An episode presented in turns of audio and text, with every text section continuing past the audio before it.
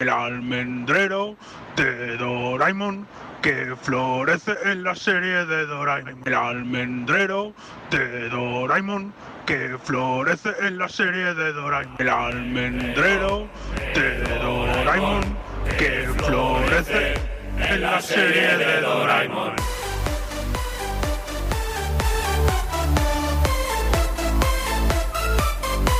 Vámonos a jugar al tubo ese de cemento. Three, two, one. Game over.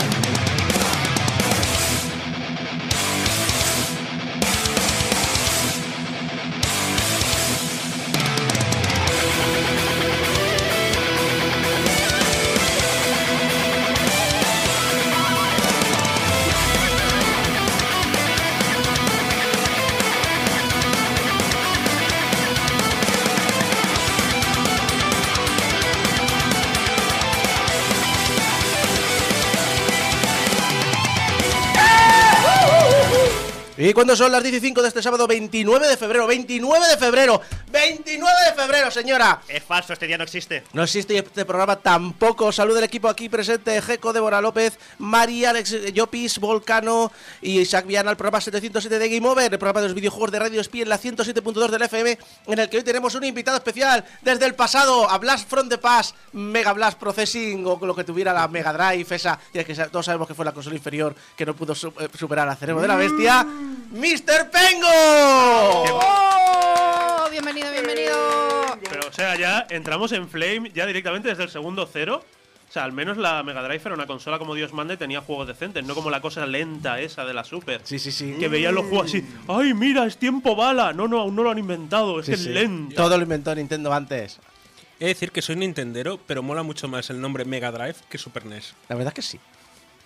Yo se lo Eh, digo. ¿Cómo eso. era el, el, el Blast Processing? Que fue el ciritione, Blast. fue el ciritione del mundo del videojuego. A ver, a ver, el Blast Processing estaba ahí, lo que pasa es que tenías que sentirlo en tu corazón. Claro que Como sí. los Nintenderos no tienen corazón, pues no, no lo entendían el concepto. Claro, no, pero tenemos cerebro. El cerebro de la bestia. Sí, para lo que os sirvió. Luego, ¡ah! la 64. Ja, La Dreamcast. Eh, la, la ¿Qué? ¿Qué? la- ¿Perdona? ¿He oído la mejor consola de la historia? ¿Qué? ¿Qué? ¿Qué? La Sí, que, me ha parecido La que hundió la compañía. ¿Cómo se llamaba la que salió después de la? La, Espera, la que hundió la- Espera, la que no, la que no salió. Eh, perdón, la que- cuando dices la que hundió la compañía, hablas del 32X, del Mega CD, de la Saturn o de la Dreamcast. Es por centrarme. Menos mal que estáis en una punta, ¿eh? Cada uno, porque si no, nos vamos a tener que poner así. Dic- Dicen, dicen que, que somos el programa viejuno y ya empezamos con una guerra que allá aburría hace 30 años. mi época las consolas sí que eran buenas. Vamos a volver al presente porque en este programa os vamos a contar las últimas noticias. Vamos a analizar Observer para PC, Xbox One, PlayStation 4, Nintendo Switch, macOS y Linux y Cats vs Dragons para iOS y Android. En lo indie, Débora entrevistará a Alex Risco de Evil Zeppelin que se ha propuesto redefinir el futuro de los juegos de rol en dispositivos móviles, poca broma. Y terminaremos con Diógenes, donde el equipo comenta qué juegos ha desempolvado de su biblioteca. Pero antes hablábamos de lo que es ser viejuner, de lo que es ser un, un ser mm, antiguo. Has dicho viejunar y acaba de entrar por la puerta Abraham. Hola, Volcano. Pobrecito. ¿Y el invitado? Al Acaba invitado- de entrar el acaba de entrar. invitado. No, sa- no sabemos si, ¡Eh! no sabemos si es de Sega, Nintendo o si dice eso es de cosas de viejos. Os lo dejo a vosotros. Pero vamos a seguir hablando de, de cosas de esas. Vamos a, a la encuesta. La encuesta que ha salido esta semana. No, no es la de si Fran que para la radio, eso ya sabemos que lo va a hacer. ¿Debería estar Game Over en un museo? Os os lo hemos preguntado en, en Twitter. Sí. El 29% ha dicho que no. Creo que ha sido acompañado con, ¿Con eh, al vertedero o esas cosas. Pero el 71% ha dicho que sí. El 71% Pero de en realidad, vosotros- no te engañes, es por viejuner. Claro. ¿Qué, Bueno, en el en el museo? Bueno, creo que han dado otras razones, pero si nos quedamos con la de Viejuner. Sí, exacto. Eh, el 79% de vosotros creéis que deberíamos estar en un museo. Pues tenéis razón. Sí, el, el del jamón. Oh, sí. Yo El del ja- oh, el del qué- jamón. qué bueno, qué hecho, Debemos rico. estar ahora aquí desayunando en el Museo del Jamón en vez de estar aquí haciendo un programa de radio. Cada vez que voy a Madrid paso por el Museo de Jamón, madre mía. Son bocatas. Bueno, ahora ya no lo sé, porque yo hace 10 años que no piso Madrid, pero la última vez que fui estaban los bocatas de jamón a un euro. Venga, vamos a hacer una, rec- una recolecta de Que eso- dinero para que Que se eso- ¿El vaya. final de temporada en el Museo del Jamón o Es- algo? ¡Oh! Has Venga, tenido la mejor idea de la historia de Game Over. Mejor directo. Empecemos a montarlo. Lo dicho, eh, el próximo 14 de marzo podéis venir a vernos al Centro de Cultura Contemporánea de Barcelona, o como los conocemos los de Barcelona, el edificio ese raro que hay al lado de la Plaza de los Skaters, Sí. allá en Plaza Eso sí. Universitaria. Oye, en serio, ¿cómo hemos engañado a alguien para hacer un programa en directo en un museo? No lo sé, porque tú fuiste uno de los que me comentaste. Eso, eso no se desvelan intimidades. Ya, Estoy ya, aquí claro, el claro. paripé, mi, mi, mi, mi. Eh, pues lo dicho, que el 14 de marzo en el auditorio del CCCB grabaremos Game Over en vivo a partir de las 12. Podéis venir a vernos completamente gratis, que es lo que más nos importa a los catalanes. Me encanta ver que no madrugaremos.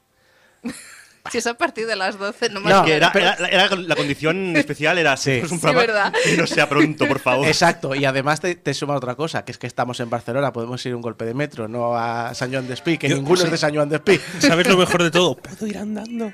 Sí. Es verdad. ¿Puedo ir andando? Yo también. Sí. Yo De, también. de ¿eh? hecho, tú eres la que más- vive más cerca, me parece. Posiblemente, Sí. a un cuartillo Sí, de sí, hora o sí. así.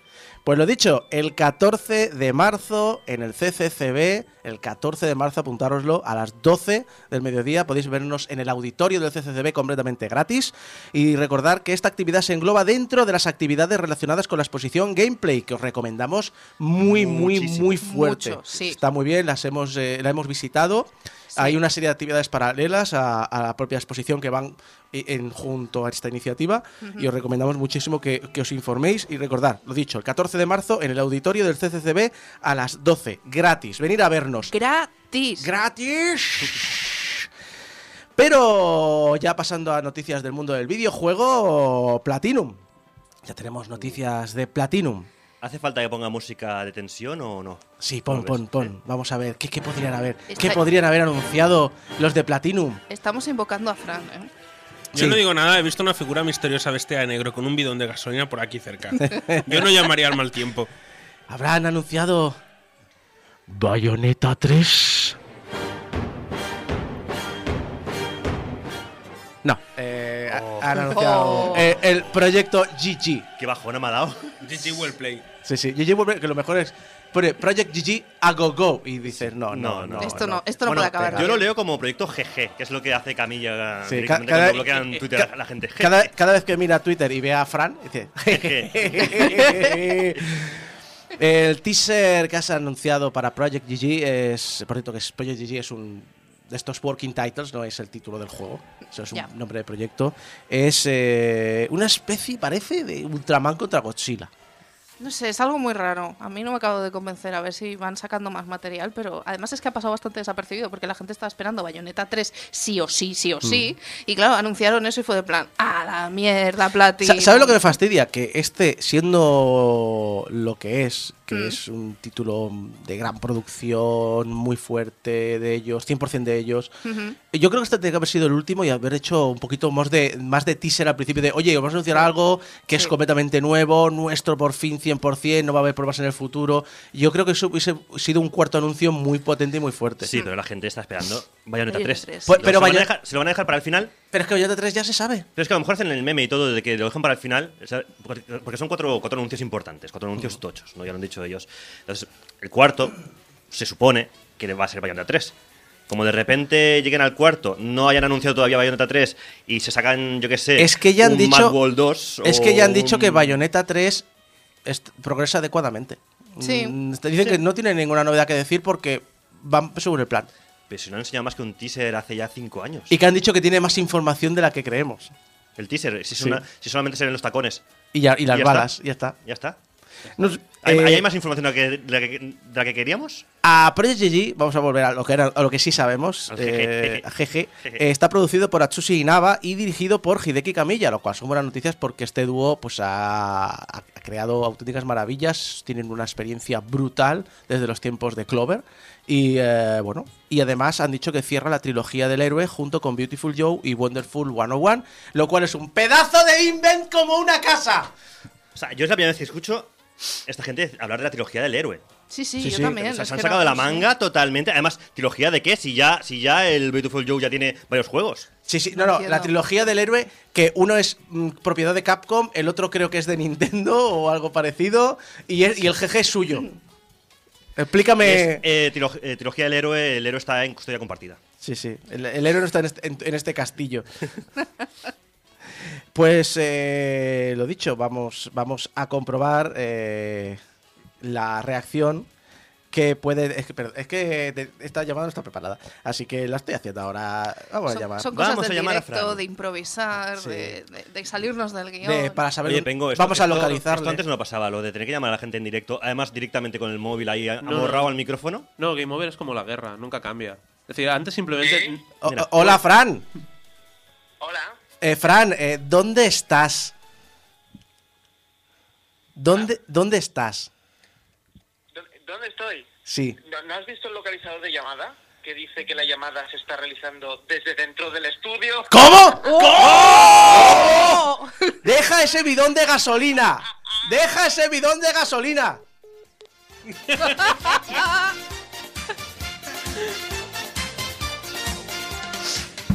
Madre mía. Ah, eso sí, este segundo anuncio, el Project GG, eh, que, Huele, huele a tocinito. ¿has sí, sí, a tociento de cielo, sí. Y a chorizo, y a Eh, chorizo parrillero. que es un, según Camilla, el primera propiedad que tiene en 100% Platinum, eh, está muy, muy lejos de acabarse. La línea de meta está todavía muy lejos, espero recibir vuestro apoyo y si, y si deseáis uniros a nosotros en Platinum cuando comencemos este nuevo esfuerzo en forma de juego, es decir, ni han empezado, espero que echéis un vistazo a nuestra página de empleos y comprobéis las vacantes.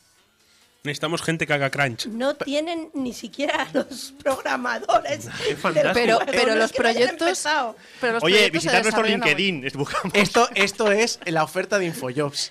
Tío, no Es puede. la mejor oferta de trabajo que he visto en la vida, oye. Sí, eh, sí. tengo una idea. Venid aquí y me la hacéis vosotros. No, pero el sueldo. Bueno, espera, espera, espera, espera, espera, no nos precipitemos. Querrás jugar a este juego, ¿no? No, Exacto. claro, pues pon, pon tu esfuerzo. Te pago en visibilidad. Es amor al arte. Que tú- ya Te está. pago en copias del juego que vas a hacer tú. Claro que sí. Y encima te bloqueo en Twitter gratis. Que eso es. ¿Qué más? ¿Qué más? No, no, no, que eso es, es. Goal, eh, tienes que pagar. Ah, bueno, claro, Tienes es que pagar. Eso es un. Aquí se paga por Hay que todo. el. sí, sí. Hasta porque te odien. Pues lo dicho, eh, Project GG, el segundo gran anuncio de Platinum, que es un teaser, mientras todavía no sabemos nada de Bayonetta 3, que lleva ya que tres años de desarrollo al menos. Mínimo. Desarrollo no lo sabemos, pero. Se anunció hace, creo que se hace dos o anunció tres. hace tres años ya, sí. ¿Sabemos si han puesto la- el anuncio para que la gente vaya a trabajar en Bayonetta 3? Mm, no lo he mirado la web todavía. Es que igual pues, deberíamos mirarlo. Mira- mira InfoJobs, por si acaso. Ah, vale. Bueno, vamos a pasar a otra noticia, que es- sí que ha sido noticia esta semana. Ha fallecido a los 61 años y no a los 79 CNN. Eh, Kazuhisa Hashimoto, que todos recuerdan por crear el Konami Code y nadie más recuerda nada más que haya hecho este hombre por hablar del Konami Code, porque todos los medios eh, no han hablado de su carrera más allá del Konami Code. Básicamente. Es un poquito difícil encontrar, pero hay entrevistas a él y demás. Es decir, no es que si rascas no vayas a encontrar eh, cositas. Todo el mundo se ha quedado ahí, ¿eh? en el titular de este hombre, fue el creador del Konami Code y tal. Pero si lo ibas a buscar información de él, a ver, tú y yo lo hemos comentado, Isaco, Sí. cuando os murió y tal, lo fuimos a mirar, no había mucha información. No, era no muy- había mucha, pero he encontrado una entrevista de él en el 2003 que me está yendo bastante interesante. Es decir, puede llegar a rascar. El problema de la industria japonesa es que probablemente haya mucha de esta información en japonés, en libros, en revistas, Sí. en- que no tenemos acceso por el idioma. Eh, Kazuhisa Hashimoto comenzó en el desarrollo de placas de recreativas en Konami, porque y co- por recreativa no me refiero solo a juegos, porque también tenía máquinas de dardos y, y- y para máquinas para casino y demás. Y luego pasó a programar para la NES, porque en la primera mitad de los 80 eh, Konami decidía que, o sea, decía que el- lo importante eh, eran los recreativos. Ahí ponían sus mejores técnicos, los más experimentados, los mejores valorados. Y aquellos novatos, aquellos nuevos, aquellos que no tenían ni idea de programar, los metía a hacer. eh, les ponía un maestro y les metía a hacer juegos de NES. Y eh, era uno de los que convirtió Gradius, la recreativa de Gradius, a NES, que lo hicieron en menos de medio año tan solo cuatro personas. Como Hashimoto no había jugado apenas a la recreativa original, creó el Konami Code para poder probar el juego, porque dijo, ni de puta coña me voy a pasar el juego Flojo. nunca debería haber llegado este código al producto final, se coló, se convirtió en meme y la propia Konami pues, lo acabó explotando. Aunque, aunque en Estados Unidos, como fue más popular eh, Contra, se le conoce como el código Contra, Contra-code. no el código Konami. Este hombre también estuvo trabajando en muchos juegos de Konami de la época, ¿eh? en Snatcher, en, eh, en Gradius, en Gradius 3 y en muchos de los no- 80-90 es un Sí. tío importante. Como Eh, programador, ¿eh? Yo creo que, que lo que más me ha llamado la atención es que eh, la, la saga Goemon empezó en recreativa y era un plataformas estándar. Y él hizo la conversión a, a NES. Y al final, más que una conversión, se convirtió en una reimaginación. Y le puso un mapa porque decía que los jugadores le moría moverse. También decía que si los jugadores no eran muy hábiles podían, eh, gastar tiempo para conseguir su- suficientes monedas y comprar un pase para el siguiente nivel. Ya empezaban los juegos de móvil en la NES. Y puse un segundo jugador y decir, básicamente el Goemon que conocemos todos lo creó este hombre. Así que va por ti, Hashimoto, eh, que hiciste muchas cosas más que no solo el código Konami, que es por el que se te, recuerda. Y otra cosa por la que se le recuerda a otras empresas es Valve, pues a por Half-Life. Y vamos a tener un nuevo juego de Half-Life. El 3. Eh, no. No. El, No. el Alix tampoco. El, El, eh, bueno, un juego que, ta- que lleva 16 años en desarrollo. el 3. ¿Cómo? ¿Cómo? Perdón. ¿El ¿Cuánto- 3? ¿El 3? ¿Qué? El Black Mesa. ¿Qué? Half-Life Black Mesa. Pero este Ajá. juego ya salió. Ah, ¿Salió? Es el uno, Sí, ¿no? ¿Estaba en Early? eh, Es, es el 1, es el 1. Estaba en Early, sale del Early el 5 de marzo. Este Black Mesa fue la unión de dos mods que tras el- la desilusión de Half-Life Source dijeron, pues yo lo puedo hacer mejor. Y con un mod. Y cuando se dieron cuenta que estaban haciendo la misma mierda, dijeron, oye, pues si nos juntamos menos trabajo, ¿no? Y menos trabajo han Economía sido trabajo. 16 putos años. Y luego nos quejamos del desarrollo de Bayonetta. 3. Exacto. O sea, de 2004 a 2012 que salió el primer mod, que solo eh, estaba una parte del juego, creo que la parte de la Tierra, eh, salió como un mod gratuito, pero en 2013 consiguieron el permiso de Valve para convertirse en un producto comercial completo y con todo este tiempo y dinero, pues lo que han hecho es vamos a reimaginarnos el juego, entonces creo recordar que las partes de Tierra son más parecidas al juego original, pero las partes de Sen se han rehecho, lo cual yo agradezco mucho porque Sen Porque es un a- coñazo. Vamos a decirlo, no, no, era una puta mierda. Toda la parte del final. O sea, es- le sobraba el juego. Montadas se me echarán encima toda la gente de. No, es que Half-Life. es-". No, el final es una mierda. Si razón llevas. No, no, Si es vale, que gracias, yo cuando gracias. empecé a ver los aliens dije, ¿pero qué está pasando? O sea, no, esto, no. esto- esto qué mierda Sí, es? Aliens me parece bien. No. ¿vale? O sea, rollo Stephen King, Aliens, siempre. Pero, joder, eh, el, bueno, spoilers de un juego del 97. Tío, o sea, la, toda parte del, del- del planeta final ese al, al que vas. O sea, la- cuando llegas ahí que tienes que, bajar un montón de, de- de asteroides ahí saltando. Sí, O sea, es un coñazo. es para colgar por los huevos al tío que se inventó, que se Yo inventó esa idea. Yo solo digo que, que son podemitas porque al final tienes que abortar, abortar a un bebé con un bazooka. No está, no está patrocinado por Provida. No, no, no, No, no, no, para no. nada. Eh, por cierto, vamos a hablar de, de gente también de Provida, gente muy querida. Electronic Arts, que sigue recibiendo críticas por su FIFA 20 y los cambios que ha metido y los ¿Ah? micropagos y todo eso. ¿Un FIFA con cambios? Qué Ostras, raro. Estoy desconectadísimo de Sí, los videojuegos. Esto, tú. esto, ¿qué, qué ha pasado? ¿Qué ha pasado? O sea, No, quiero decir que no es el FIFA 15 con un reskin ni nada, ¿no? no, no, es que Vale, es- vale. todo eso sí, es, todo eso sí. Ah. Eh, es la parte de micropagos. Ah, decir, oye, paga 100 pavos por el juego así chulo y unas cuantas cartas y sigue pagándonos. Oye, pues no está mal, es mucho mejor, porque yo recuerdo que hace como 7 o 8 años decía, no, los de Electronic Arts pondrán un tema de suscripción y te irán vendiendo el juego. No, no, se han superado, es decir, te venden el juego y además pagas Paga. un extra. Si no, si no, una polla vas a, a- a subir rankings. Lo dicho, eh, pese a que en este caso en concreto están eh, centradas en el- las que ha hecho el jugador profesional Kurfenek, que parece que han hecho un poquito de daño. Básicamente hace unos meses fue baneado de por vida eh, de todas las competiciones oficiales FIFA, como aviso final tras varias infracciones que llevaba un par de años cometiendo, según el comunicado oficial. Pero Kur dijo, esta, esto, solo he logrado lo que ya han conseguido algunos antes y yo quiero hacer la obra de mi vida. Así que ha seguido rajando, arremetiendo contra el juego, contra la empresa, contra sus rivales e incluso apoyó públicamente una campaña de robo de cuentas de Twitter de empleados de EA. No seré yo quien defienda a EA, ¿vale? Porque EA, recordamos, es el mal, es el demonio de los videojuegos. Pero alerta de intensito.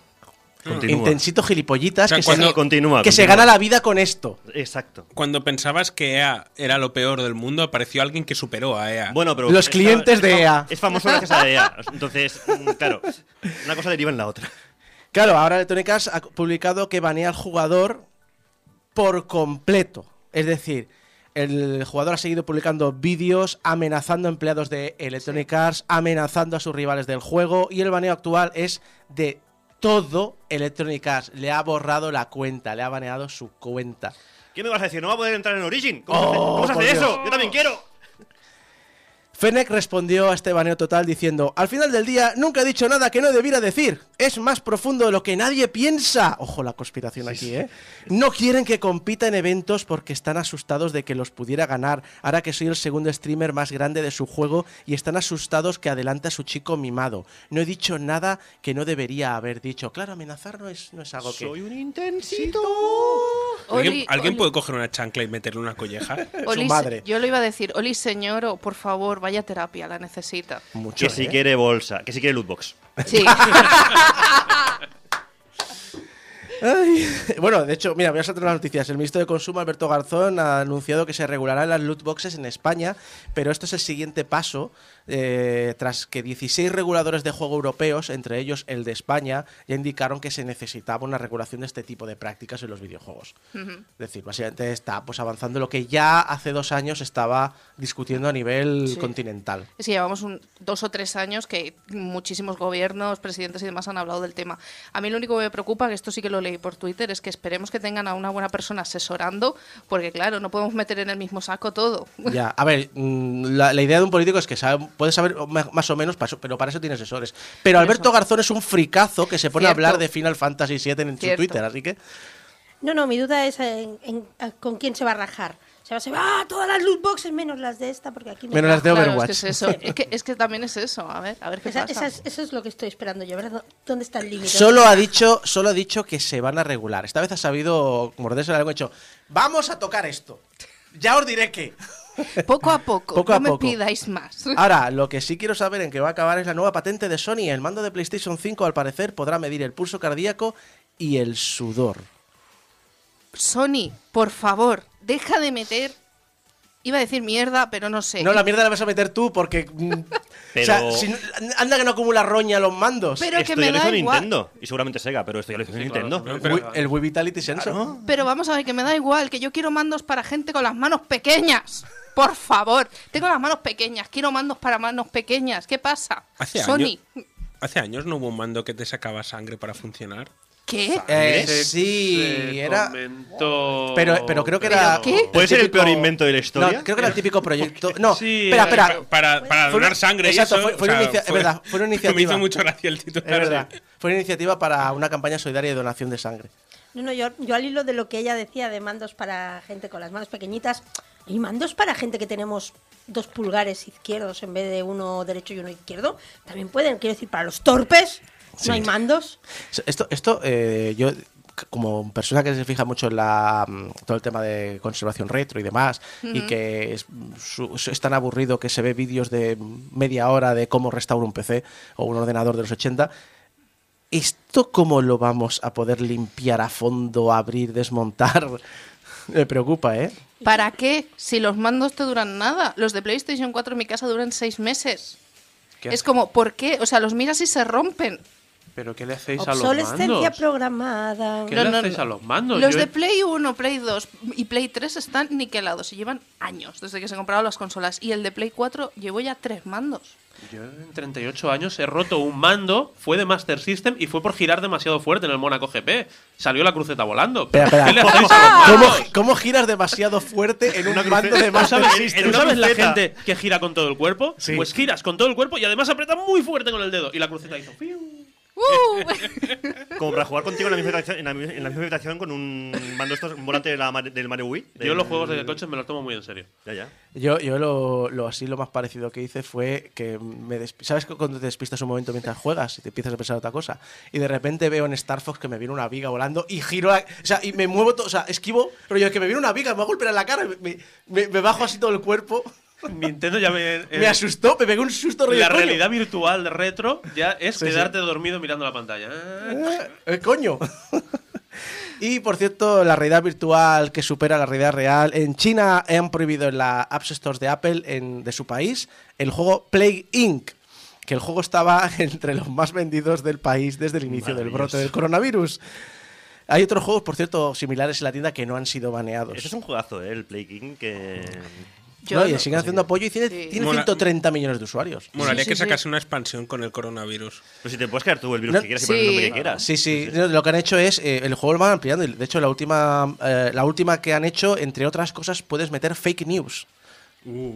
Es decir, no es un juego abandonado, no es un juego, no, no, es un juego que siguen encima los desarrolladores. Mola que son actuales, o sea, fake news como lo que está pasando esta semana.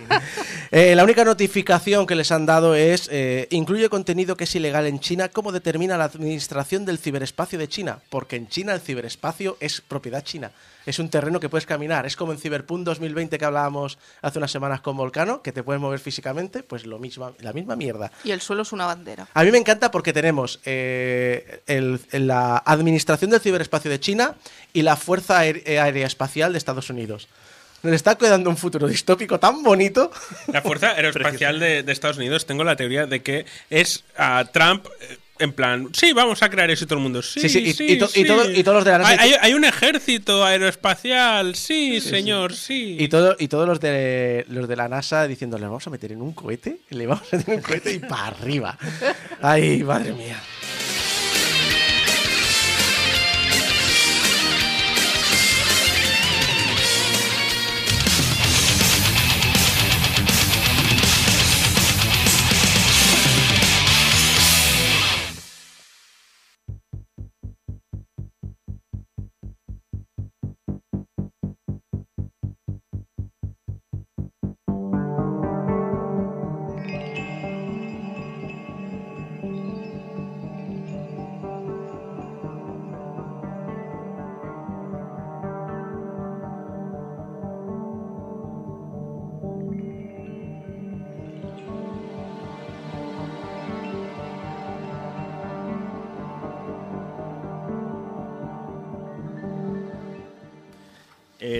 El, ciberfa- el ciberpunk. El ciberpunk. Ah, mola. No, pero el Uy, ciberpunk, quiero- que también Quiero mola. jugar a ese título, Cyberpunk. Ciberpunk. Sí, es, es- es la secuela que Sega nunca hará de Jet Set Radio. Es Sega que no te damos el coñazo desde hace 10 años en Twitter. Que sí quiere lootbox. Cyberpunk es lo que jugamos casi cada vez que hago una sesión de rol de Cyberpunk. Y saco, ¿estás seguro después de ese 3? No hay más preguntas. El ciberpunk Sí. está muy de moda y no el Vale. ciberpunk, a diferencia de por lo que sea, ¿vale? Y mucho más en 2020. ¡Bu! ¡Eh! Bueno, a ver, que esto viene a, a relación de lo que habló Volcano precisamente el otro día, hablando de A, a mí me ha Cyberpunk sorprendido, por, 2020. por algún motivo, daban muy por hecho que la gente conocía el juego de rol y estoy encontrando en Twitter que hay gente que ha descubierto... De hecho, no te voy a decir que haya descubierto el juego de rol por el videojuego, que me parece correcto, eso siempre he defendido que, oye, tú por el camino que llegues siempre es el correcto, pero que haya descubierto por Game Over, que nos lo han dicho por Twitter. También es el camino correcto. Bueno, bienvenidos a los eh, a principios de los 90, en los cuales este juego lo pedaba. Ah, pero no vamos a hablar de ese juego, porque ya, joder, ya le dedicamos un espacio bastante amplio. Sí, Aprovecho que si siguen comentando en Twitter y necesitan, y necesitan saber alguna cosa, me haces mention, ¿vale? Y yo les contesto. Otra cosa es que les conteste bien, pero yo contestarles les voy a contestar. Ahí queda, eh, echarle mensajitos de odio, como dice al final del programa siempre Isaco. Ah, pero bueno, para hacer la espera más amena, a cierto juego homónimo que sale este año y que la gente también espera con, con candaletas, que decimos aquí, ah, pues podemos hacer la espera más amena jugando otros juegos de la propia temática. Cyberpunk, me refiero, no Cyberpunk, por favor. Ah, de hecho, el Cyberpunk es, pues, es un género dentro de la ciencia ficción que atrae especialmente, sobre todo pues, si va acompañado de un futuro decadente, que mezcla tecnologías avanzadas con un- bajos niveles de vida, sobre todo. Y si además viene con sociedad distópica, enganchada a algún tipo de sustancia psicotrópica. Es- Me lo estás es- vendiendo muy es bien. Chef Kiss, es eh, mis dieces e incluso mis veintes. Pulgar de manita biónica hacia arriba, totalmente. Eh, normalmente cuando pensamos en Cyberpunk, pues aparte, aparte de la referencia obvia del juego de rol, ¿qué obras principales vienen a la cabeza? Pues en videojuegos, por ejemplo, Shadowrun, que es un buen ejemplo, a la saga Deus Ex. Sagaza. Ya no juegazo, Sagaza. Deus Ex es brutal. Tienes un juego magnífico que se llama Jitch. Hay un juego magnífico que se llama Tecno Babylon también, de la gente de. E incluso Gemini Rue, que también cabalga por ahí entre la. en lo que sería la. la, la temática. ambiente. de Cyberpunk. El ambiente así chungo, eh, alternativo de lo que sería el, Cyberpunk, esta, esta tecnología avanzada y a la vez eh, eh, decadente. Y de cine y cultura popular, pues tenemos Akira, tenemos Desafío Total, tenemos Ghost in the Shell, Matrix. Eh, William Gibson con su neuro- neuromante. Johnny Mnemonic. Johnny Mnemonic. Suerte que alguien lo ha dicho y no he tenido Sí. Tengo, lle- llevo, llevo, llevo todo un año con un monazo de volver a ver esa peli. Nirvana con el magnífico Christophe Lambert haciendo de, video- de programador de videojuegos tripado. Ya te estás yendo mucho. El- Perdona, pero Johnny Mnemonic las, verdaderas novelas, las verdaderas historias de Cyberpunk no son los bestsellers, son esas películas que se quedan en los nichos. Bueno, cuando hablamos de eh, Cyberpunk también podemos mencionar a Philip K. Dick. Yo creo, que es, yo creo que es impepinable en ese sentido. Sí. Y sobre todo, pues, Blade Runner. Bueno, y su, la novela, evidentemente, es la de las, las ovejas y sueñan con, Android. con Android. androides. o no Sueñan sé. los androides con Que no tiene nada que ver con la peli. Las ovejas sueñan con luz No, no tiene nada y, que y ver y el libro con la y peli. técnicamente no es, eh, no es Cyberpunk, pero aceptaremos Valve. No, pero vamos a hacer. Da- dejadme un poquito de margen, ¿vale? Porque estoy aquí. De momento no he entrado en hablar del juego, ¿vale? Entonces, gracias. Ah, Blade Runner es una obra cumbre dentro del género. Toma castaña. Eh, ¿Os acordáis de Roy Batty, verdad? Me imagino. Habéis visto todos la película. Es Roy Batty, el Sí. amigo replicante. Sí. Eh, el- si os digo que es un juego protagonizado por Rutger Hauer, que es el, el actor que lo encarnaba, en el cual encarna, eh, valga la redundancia, a un policía con implantes cibernéticos lo está vendiendo Y- muy bien, ¿eh? Que es una ida de olla perpetrada por el notable Bluebird Team.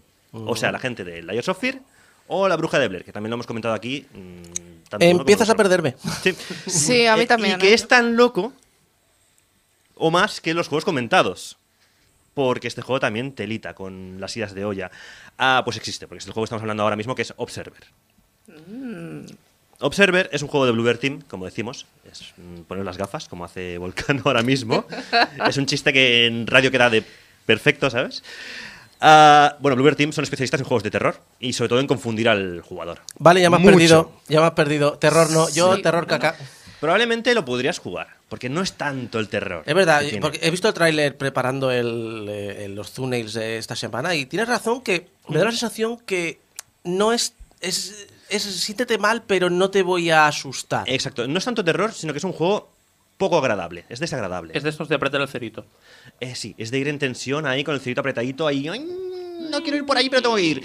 Eh, la premisa del juego, o la frase con la que venden el juego es: ¿qué harías si tus miedos fuesen hackeados? Así que va un poquito por el rollo del desasosiego, sobre todo. Es muy atmosférico este juego. El juego toma lo terrorífico, en realidad, de lo que es una posibilidad de una distopía tecnológica, en el sentido más estricto de la palabra. Es decir, es más eh, terror por la atmósfera y por lo que podría pasar con una eh, mm, tecnología mal empleada que no otra cosa. Pero bueno, tiene más cosas, ahora comentaremos. ¿eh? Ah, es un juego de horror psicológico, ya os digo, no es horror, horror, horror, horror, pero sí que es muy psicológico y nos pone en la piel de Daniel, Daniel Lazarsky, que es un nombre que me encanta. No sé, Daniel Lazarsky. Todo lo que son nombres nombre. de Europa del Este Sí. molan mucho. Bueno, el estudio es un estudio del este. Ya, ya. Suena a Pero nombre mola. de loca academia de policía. Sí, Lazarsky, sube al tejado. Es verdad. Está Lazarsky, Mahoney y- y su, y su amigo Hightower. y su, eh, y su amigo el que hace ruiditos. Exacto. Que no recuerdo cómo se llama. No, los, los, los ruiditos los haces tú con el culo, cuando vas con el, con el culo apretado por el pasillo. Wilson. Wilson puede ser, puede ser. Wilson. No, eh, no, me acuerdo, pero bueno, al- alguien en el chat nos lo dirá. Ah, bueno, Daniel Lazarsky, en el contexto del juego, es lo que se llama un observador, un observer. Es un policía, en realidad, o un. Más bien, más que un policía, es un- una especie de como de investigador privado que eh, para mm, ob- obtener información de los casos que él, que él- en los que él participa, en los que él investiga, ah, lo hace de una manera muy curiosa, que es hackeando los recuerdos y los sentimientos de las personas involucradas en los casos. Ah, es, de hecho, es una, es una buena manera de sacar información cuando un sospechoso no, no- no colabora. Por ejemplo, eh, él tiene un cable, te enchufas a él, rollo un poco Johnny Mnemonic, pues te, en- te enchufas al cerebro directamente de esa persona, ¿vale? Y puedes recorrer sus recuerdos desde el punto de vista del sospechoso e incluso sentir lo que siente en esos momentos. Y aquí os vengo a referir, por ejemplo, que no sé si habéis visto Días Extraños. De, No. de Catherine Bigelow y con un Ralph Fiennes pasadísimo de rosca. Otra peli de los 90 también así del estilo.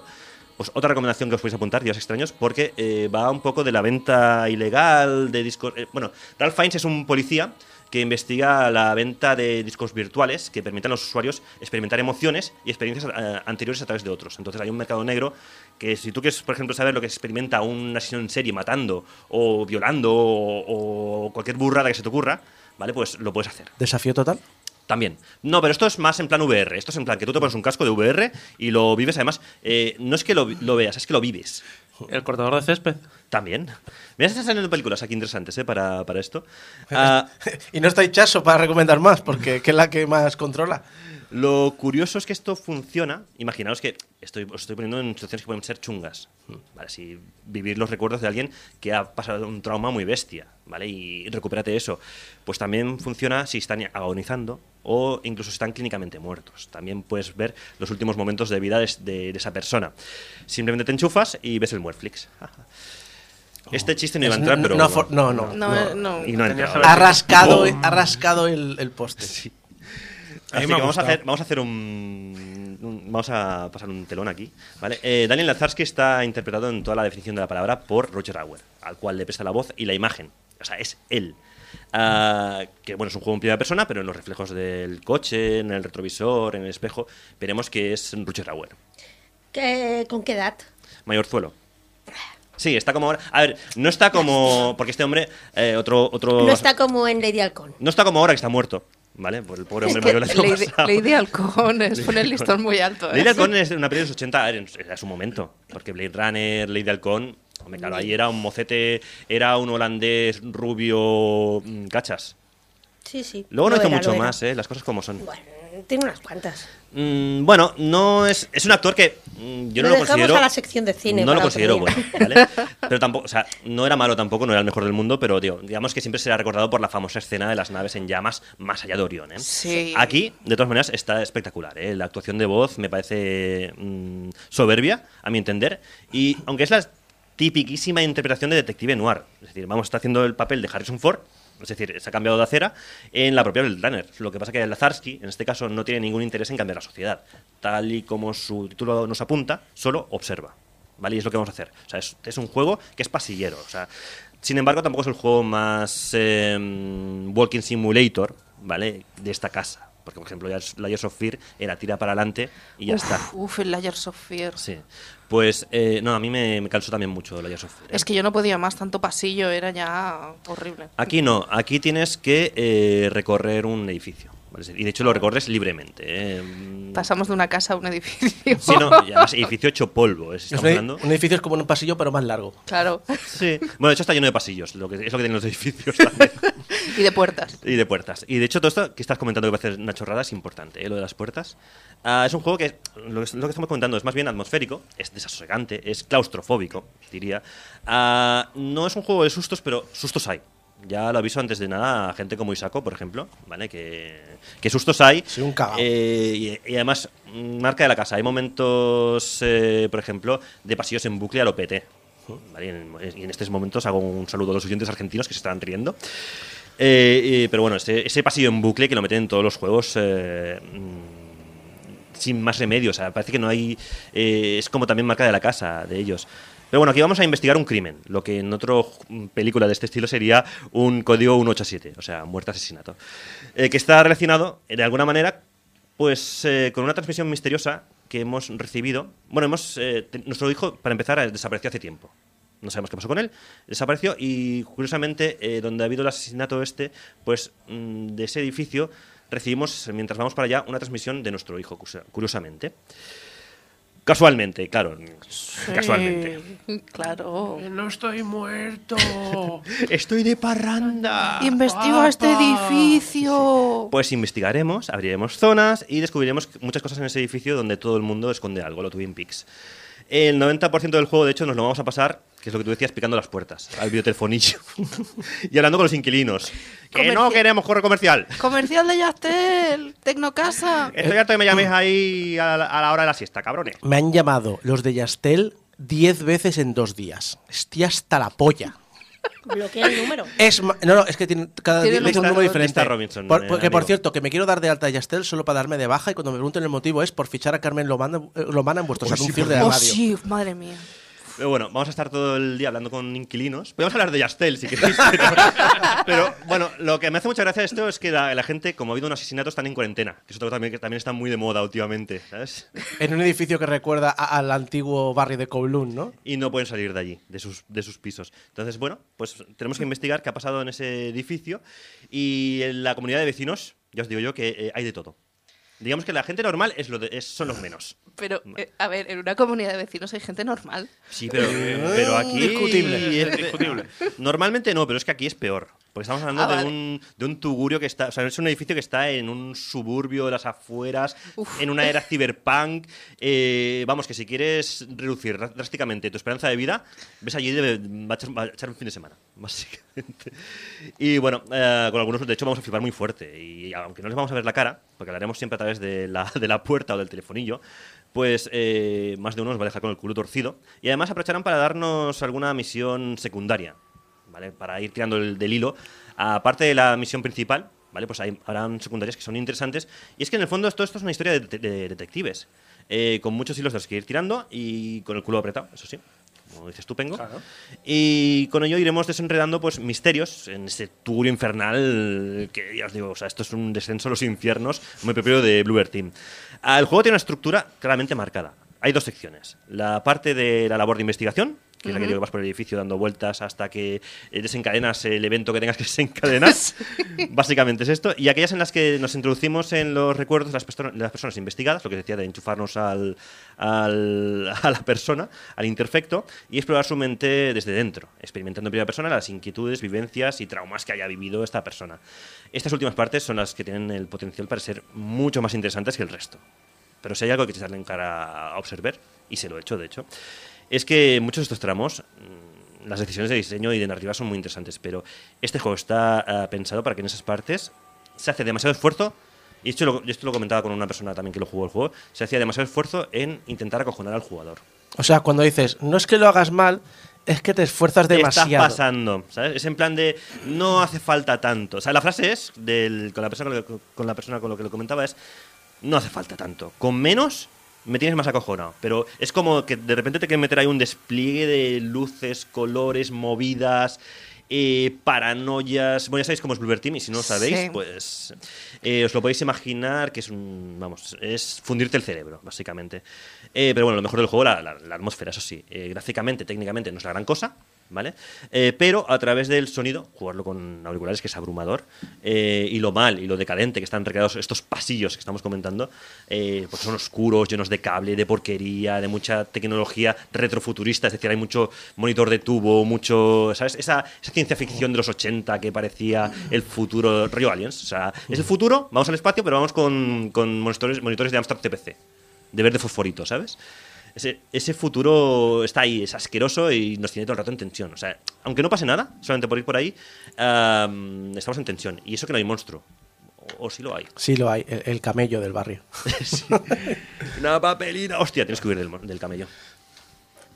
Pero bueno, para mi gusto, eso sí os digo, es el mejor juego de la compañía. Mejor está por encima de tanto Layers of Fear como La Bruja de Blair. Eh, o por lo menos para mí es el más elaborado. Porque tiene un gran argumento de novela de- detectivesca de, de Cyberpunk. ¿vale? Eh, tiene buenas interpretaciones, porque os digo, Roger Hours está muy bien y los que le secundan también. Y eh, bueno, tiene unas decisiones morales que tendremos que tomar, lógicamente, que nos van a hacer darle vueltas a la historia durante muchos días. Y a lo humano y lo divino de la tecnología avanzada en manos de grandes corporaciones, que son todo, vamos, lo que cualquier obra del género necesita. Ah, o bueno, de lo que se presume siempre. Eh, tiene algún susto ocasional, pero el verdadero terror, como siempre, está en lo que encerramos dentro de nuestras mentes. Así que, y además intentamos que no salga nunca al exterior. Recordad, nada de lo que se observa está libre de ser afectado por el observador. Así que os vamos a dejar esta valoración. Recomendable.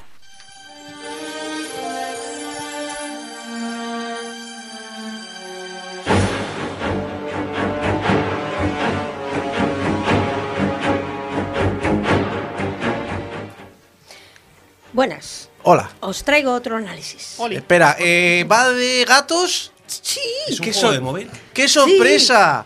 ¡Qué sorpresa! ¿A que sí? Yo nunca tengo suficiente de gatos. Dame Nunca más hay gatos. suficiente de gatos. Eh, traigo un juego llamado Cats vs. Dragons. Oh. El título en sí suena el muy título bien. mola. Sí, Lo sí, mola el- todo. El, título mola mucho. Eh, los creadores son una gente que se llaman iCandy Games o iCandy Games, eh, junto con Animoca Collective. De hecho, Animoca es un, un bicho, bueno, una corporación así grande que compró varios eh, diseñadores y tal, y son los que les distribuyen y todas estas cosas. Pero bueno, estuve mirando un poco, pues que me costó encontrar de, de quién era el juego, de dónde salía. La gente de iCandy tiene varios juegos que, que parece que todos apostan por la acción y el cuquismo. O sea, suenan bien. O sea, tienen Sí, juegos sí. estos, eh, son de correr o de tal, con animalitos, todo muy cuco. Y este es un juego que es de tipo RPG, Tower Defense, de estos que tienes, que tienes personajes a los que subir de niveles y has de ir escalando una torre para arriba. Me llamó mucho la atención. Tiene gatos, tiene dragones. Vamos a probarlo. ¿De qué va el juego? Pues en el próspero reino de los gatetes todo va bien. Porque estos tienen una gema mágica que los protege. Para impedir que la gema sea robada, los gatetes la dividieron, la dividieron en diferentes pedazos, dando uno de ellos a sus mejores guerreros. Hasta aquí. Lo- los guay. gatos gordos que no se mueven, ¿no? Son los mejores guerreros. Pero los malvados dragones querían la gema, y ante la negativa de los valientes meninos, secuestraron a su princesa y solo la devolverán a cambio de la gema. Por supuesto, Lynx, el gato caballero y sus tropas felinas opinan diferente. Antes de seguir, quiero hacer un pequeño apunte. Señores programadores de juegos, ¿podemos dejar de secuestrar princesas? Sí, O ya, sea, por favor. Casi ni pruebo el juego tras esto, o sea, era solo la introducción y me pareció un punto de partida aburrido, sexista, cansino, pero es un juego chino, austral... Bueno, no he encontrado de dónde son exactamente los desarrolladores, pero que tampoco se le pueden pedir peras al olmo. ¿Sabes lo que da mucha rabia, Mari? Sí. Ah, ¿No te han leído los típicos anuncios de Facebook de juega este juego que luego en el juego no, es- no Ah, bueno, existe? eso que es, es en plan de a lo mejor es una princesa encadenada, la tienes que intentar desencadenar y tal, siempre muere porque acaba o siendo devorada o quemada viva. Es como. eh, Sí. Para empezar, es un timo porque ese juego no existe, ¿vale? Y Sí, segundo, eso- que es, que es es lo- como. Un día tendríamos Pero- que hacer una sección sobre los anuncios de videojuegos. Pero ya no, ya no es ni por sexismo, es que ya, eh, o sea, como argumento es aburrido. Sí, sí, sí, o sea, let the princesses alone. Ya. ¿Vale? Ah. Hashtag fin. Princess 2. Exacto. ¿Por dónde iba? La, la historia, sí. Los más valientes guerreros son enviados uno a uno, parece, a rescatar a la princesa, pero todos fracasan y son capturados hasta que solo queda Lynx, que ahora no solo debe rescatar a la princesa, sino a sus compañeros y a los fragmentos de gema que llevaban con ellos. Menos mal que los dragones son aún más tontos que los gatos. No, pero los gatos muy listos no son. Si es No, que ya no. le, le han llevado la gema. Sí, y se han quedado un- sin gema y sin princesa. son, o un sea. poco, son un poco idiotas, sí. Ay, señor. No, es aquello de ¿por qué han ido todos? ¿Por qué han ido uno a uno? ¿Y por, y por qué han que atacan de uno a uno, atacan todos a la vez. ¿eh? Es un animal que pide que le abras la puerta, le abres la puerta y decide no pasar. Como el Sí, Reino sí, Unido. En fin, vamos a por el sistema de juego, que no es complicado de entender. Eh, cada pantalla tiene un- cuatro niveles, cuatro alturas. Lynx parte de la primera planta y debe subir hasta la cuarta y romper el aparato portal por donde están entrando los enemigos. Solo puedes moverte hacia adelante y hacia atrás y atacar, atacas automáticamente en cuanto tienes un enemigo delante. Y tu función como jugador es ir lanzando ataques especiales cuando se cargan o ir añadiendo tropas cuando están listas. Como en todos los RPGs, tú puedes ir subiendo niveles, acumulando monedas y debes recoger todos los objetos que los enemigos van soltando al morir, porque pueden resultarte útiles en el futuro. Aparentemente es pan comido, ¿verdad? Pues no. ¿Qué ha pasado? Tal vez es que yo no le he pillado el tranquillo a las supuestas estrategias que puedes ir montando para mejorar tus posibilidades de supervivencia, pero la sensación es que los enemigos son excesivamente fuertes para las posibilidades de subir de nivel que tiene el protagonista. O sea, tú solo puedes subir de nivel si vas acumulando moneditas y tampoco acumulas tantas monedas. Y no solo tienes que ir- subir de nivel tú, tienes que ir comprando magias, tienes que subir de nivel a tus tropas. Y de repente te salen tropas y tropas y tropas de enemigos que dices, pero yo no me han matado ya. Se acaban de salir, no he podido. ¿Puedes comprar las monedas con dinero? Pues ahí tienes el Exacto, problema. ahí- ahí voy. Subir de niveles va asociado a las monedas, pero es lo que decía además es muy caro. Las monedas sirven también para comprar las curaciones, para comprar ítems, para resucitar si te han matado. Lo normal en un RPG, cuando llegas a un punto de que tu nivel no da para esos enemigos, es poder volver atrás, repetir pantallas hasta que he cogido nivel. Pero aquí no te lo permite. Ah, no. No se puede volver atrás, solo puedes ir hacia adelante. Y la sensación es que el juego está montado para que tengas que ver vídeos de publicidad o comprar monedas para poder avanzar. O bien te quedas estancado hasta que reúnas monedas suficientes a base de morir y morir, que es un proceso muy largo. Todos los juegos, yo sé que todos los juegos de móvil eh, tienen estos sistemas, pero Sí. muchos están, están hechos de manera que tú puedes ir avanzando sin Hmm. problemas. Aunque no lo hagas. Bueno, tardo más, pero sí, puedo. le tienes que dedicar más tiempo, pero, pero al puedo final conse- consigues. Pero la sí. sensación en este es que no- si no lo haces, no lo vas a conseguir. No está equilibrado. Eh, en mi opinión hace que llegues a los niveles, a la que llegas a niveles más complicados, se te hace pesado y aburrido y no tiene aliciente. Que ya os digo que igual soy yo, que tengo pezuñas en vez de manos, no nos vamos a engañar, y alguien lo prueba, es más hábil que yo, y resulta que tiene No estrategias creo. en su cabeza Yo y le sale súper no bien, creo, pero meh. Que no, que no. Que, No, no, que que la, gran, la gran mayoría de los juegos free to play están mal equilibrados. Hmm. Porque básicamente es, pasa lo que pasa siempre. No todo el mundo tiene experiencia en estas cosas. Entonces, no hay veces que fallarán con las mecánicas, hay veces que fallan con el balance. Yo hasta ahora es el primero en que me lo he encontrado tan bestia. Pero bueno, al menos es corto, son solo 60, fra- 60 fases, pero es eso, es que se hace largo. En fin, la parte fuerte del juego, por supuesto, es la gráfica. Los personajes son adorables. Son diseños de dibujo animado muy coloridos, redonditos, las caras súper expresivas, tienen una personalidad clara y definida. Si vendieran peluches, sería muy tentador hacerse con una gata maga o con un arquero. Y ahí podrían sacar el dinero en vez de, de vídeos. En fin, ¿y qué decir de los enemigos? Las cobras y los fantasmas son un amor. Los fondos son repetitivos, porque al fin y al cabo es un fondo con los niveles, van variando, pero no hay mucha imaginación puesta ahí. Tampoco son malos fondos, ¿eh? pues simplemente que son un poco iguales siempre. Simplemente son fijos. Y lo que sí es muy chulo es la intro que nos, cuesta, nos cuenta la historia que os he contado yo, con una estética así como de, cómic, muy dinámica, muy dramática. La música es efectiva, va sonando por aquí de fondo y poco más. Eh, yo casi destacaría más los efectos que la música. Claro, Los personajes tienen sus voces, cuando lanzas un ataque sueltas una frase.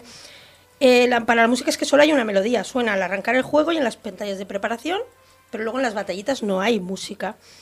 Está hecho, yo creo, para eso, para que se juegue sin sonido, porque no, no se han matado mucho en ello. Bueno, la mayoría de juegos de móviles ya los hacemos. Sí, no, pero, sin sonido. pero igualmente hemos, me he encontrado con juegos que tenían mucha variación musical y en cambio en este no. En resumen, es un juego que yo lo cogí con muchas ganas porque el aspecto y el, te- y el tema me prometían mucho, pero luego no me, no me dio todo lo que yo esperaba, así que es una lástima. Del montón. Hola, soy Fumito Ueda. Game over ni ponet.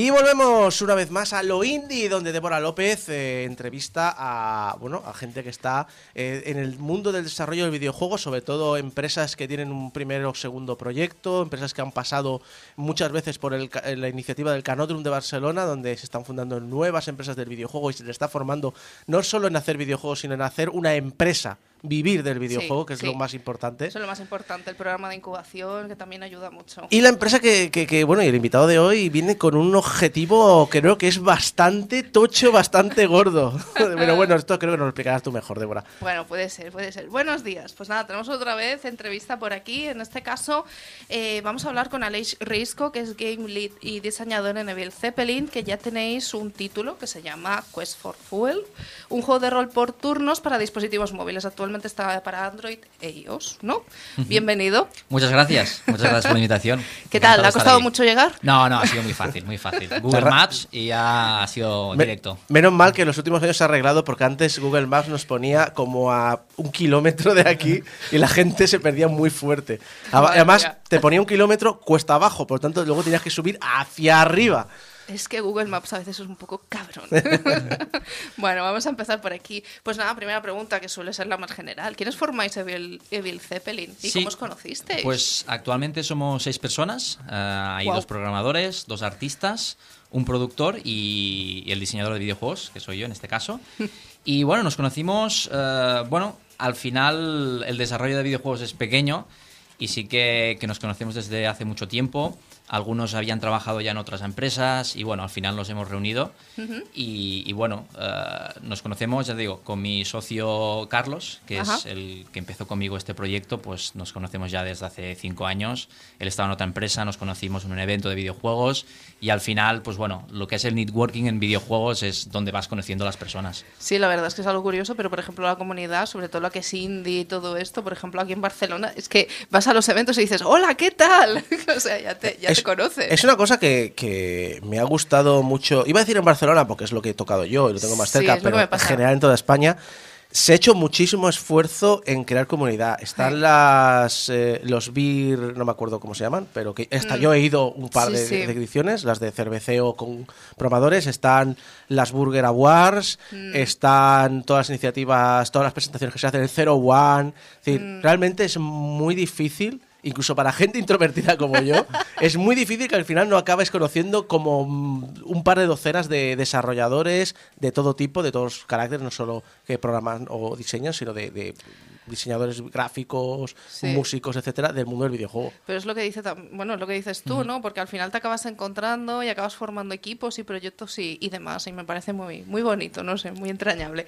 Me, me comentaste que trabajáis de manera remota, ¿puede ser? Sí, sí, sí. sí. ¿Cómo Nosotros- es trabajar en un videojuego con, con los demás a distancia? No sé, es que yo estoy acostumbrada a trabajar en mi casa a distancia porque, claro, escribo para diferentes medios, pero claro, desarrollar un videojuego me parece que no está al mismo nivel. Pues sí que es verdad que desde fuera puede parecer raro, pero ah, cuando te das cuenta, trabajando en remoto, estoy más en contacto con mis compañeros que cuando estamos en la oficina, ¿no? Oh. Y realmente con, con las herramientas que hay actualmente, videollamadas, con el Slack.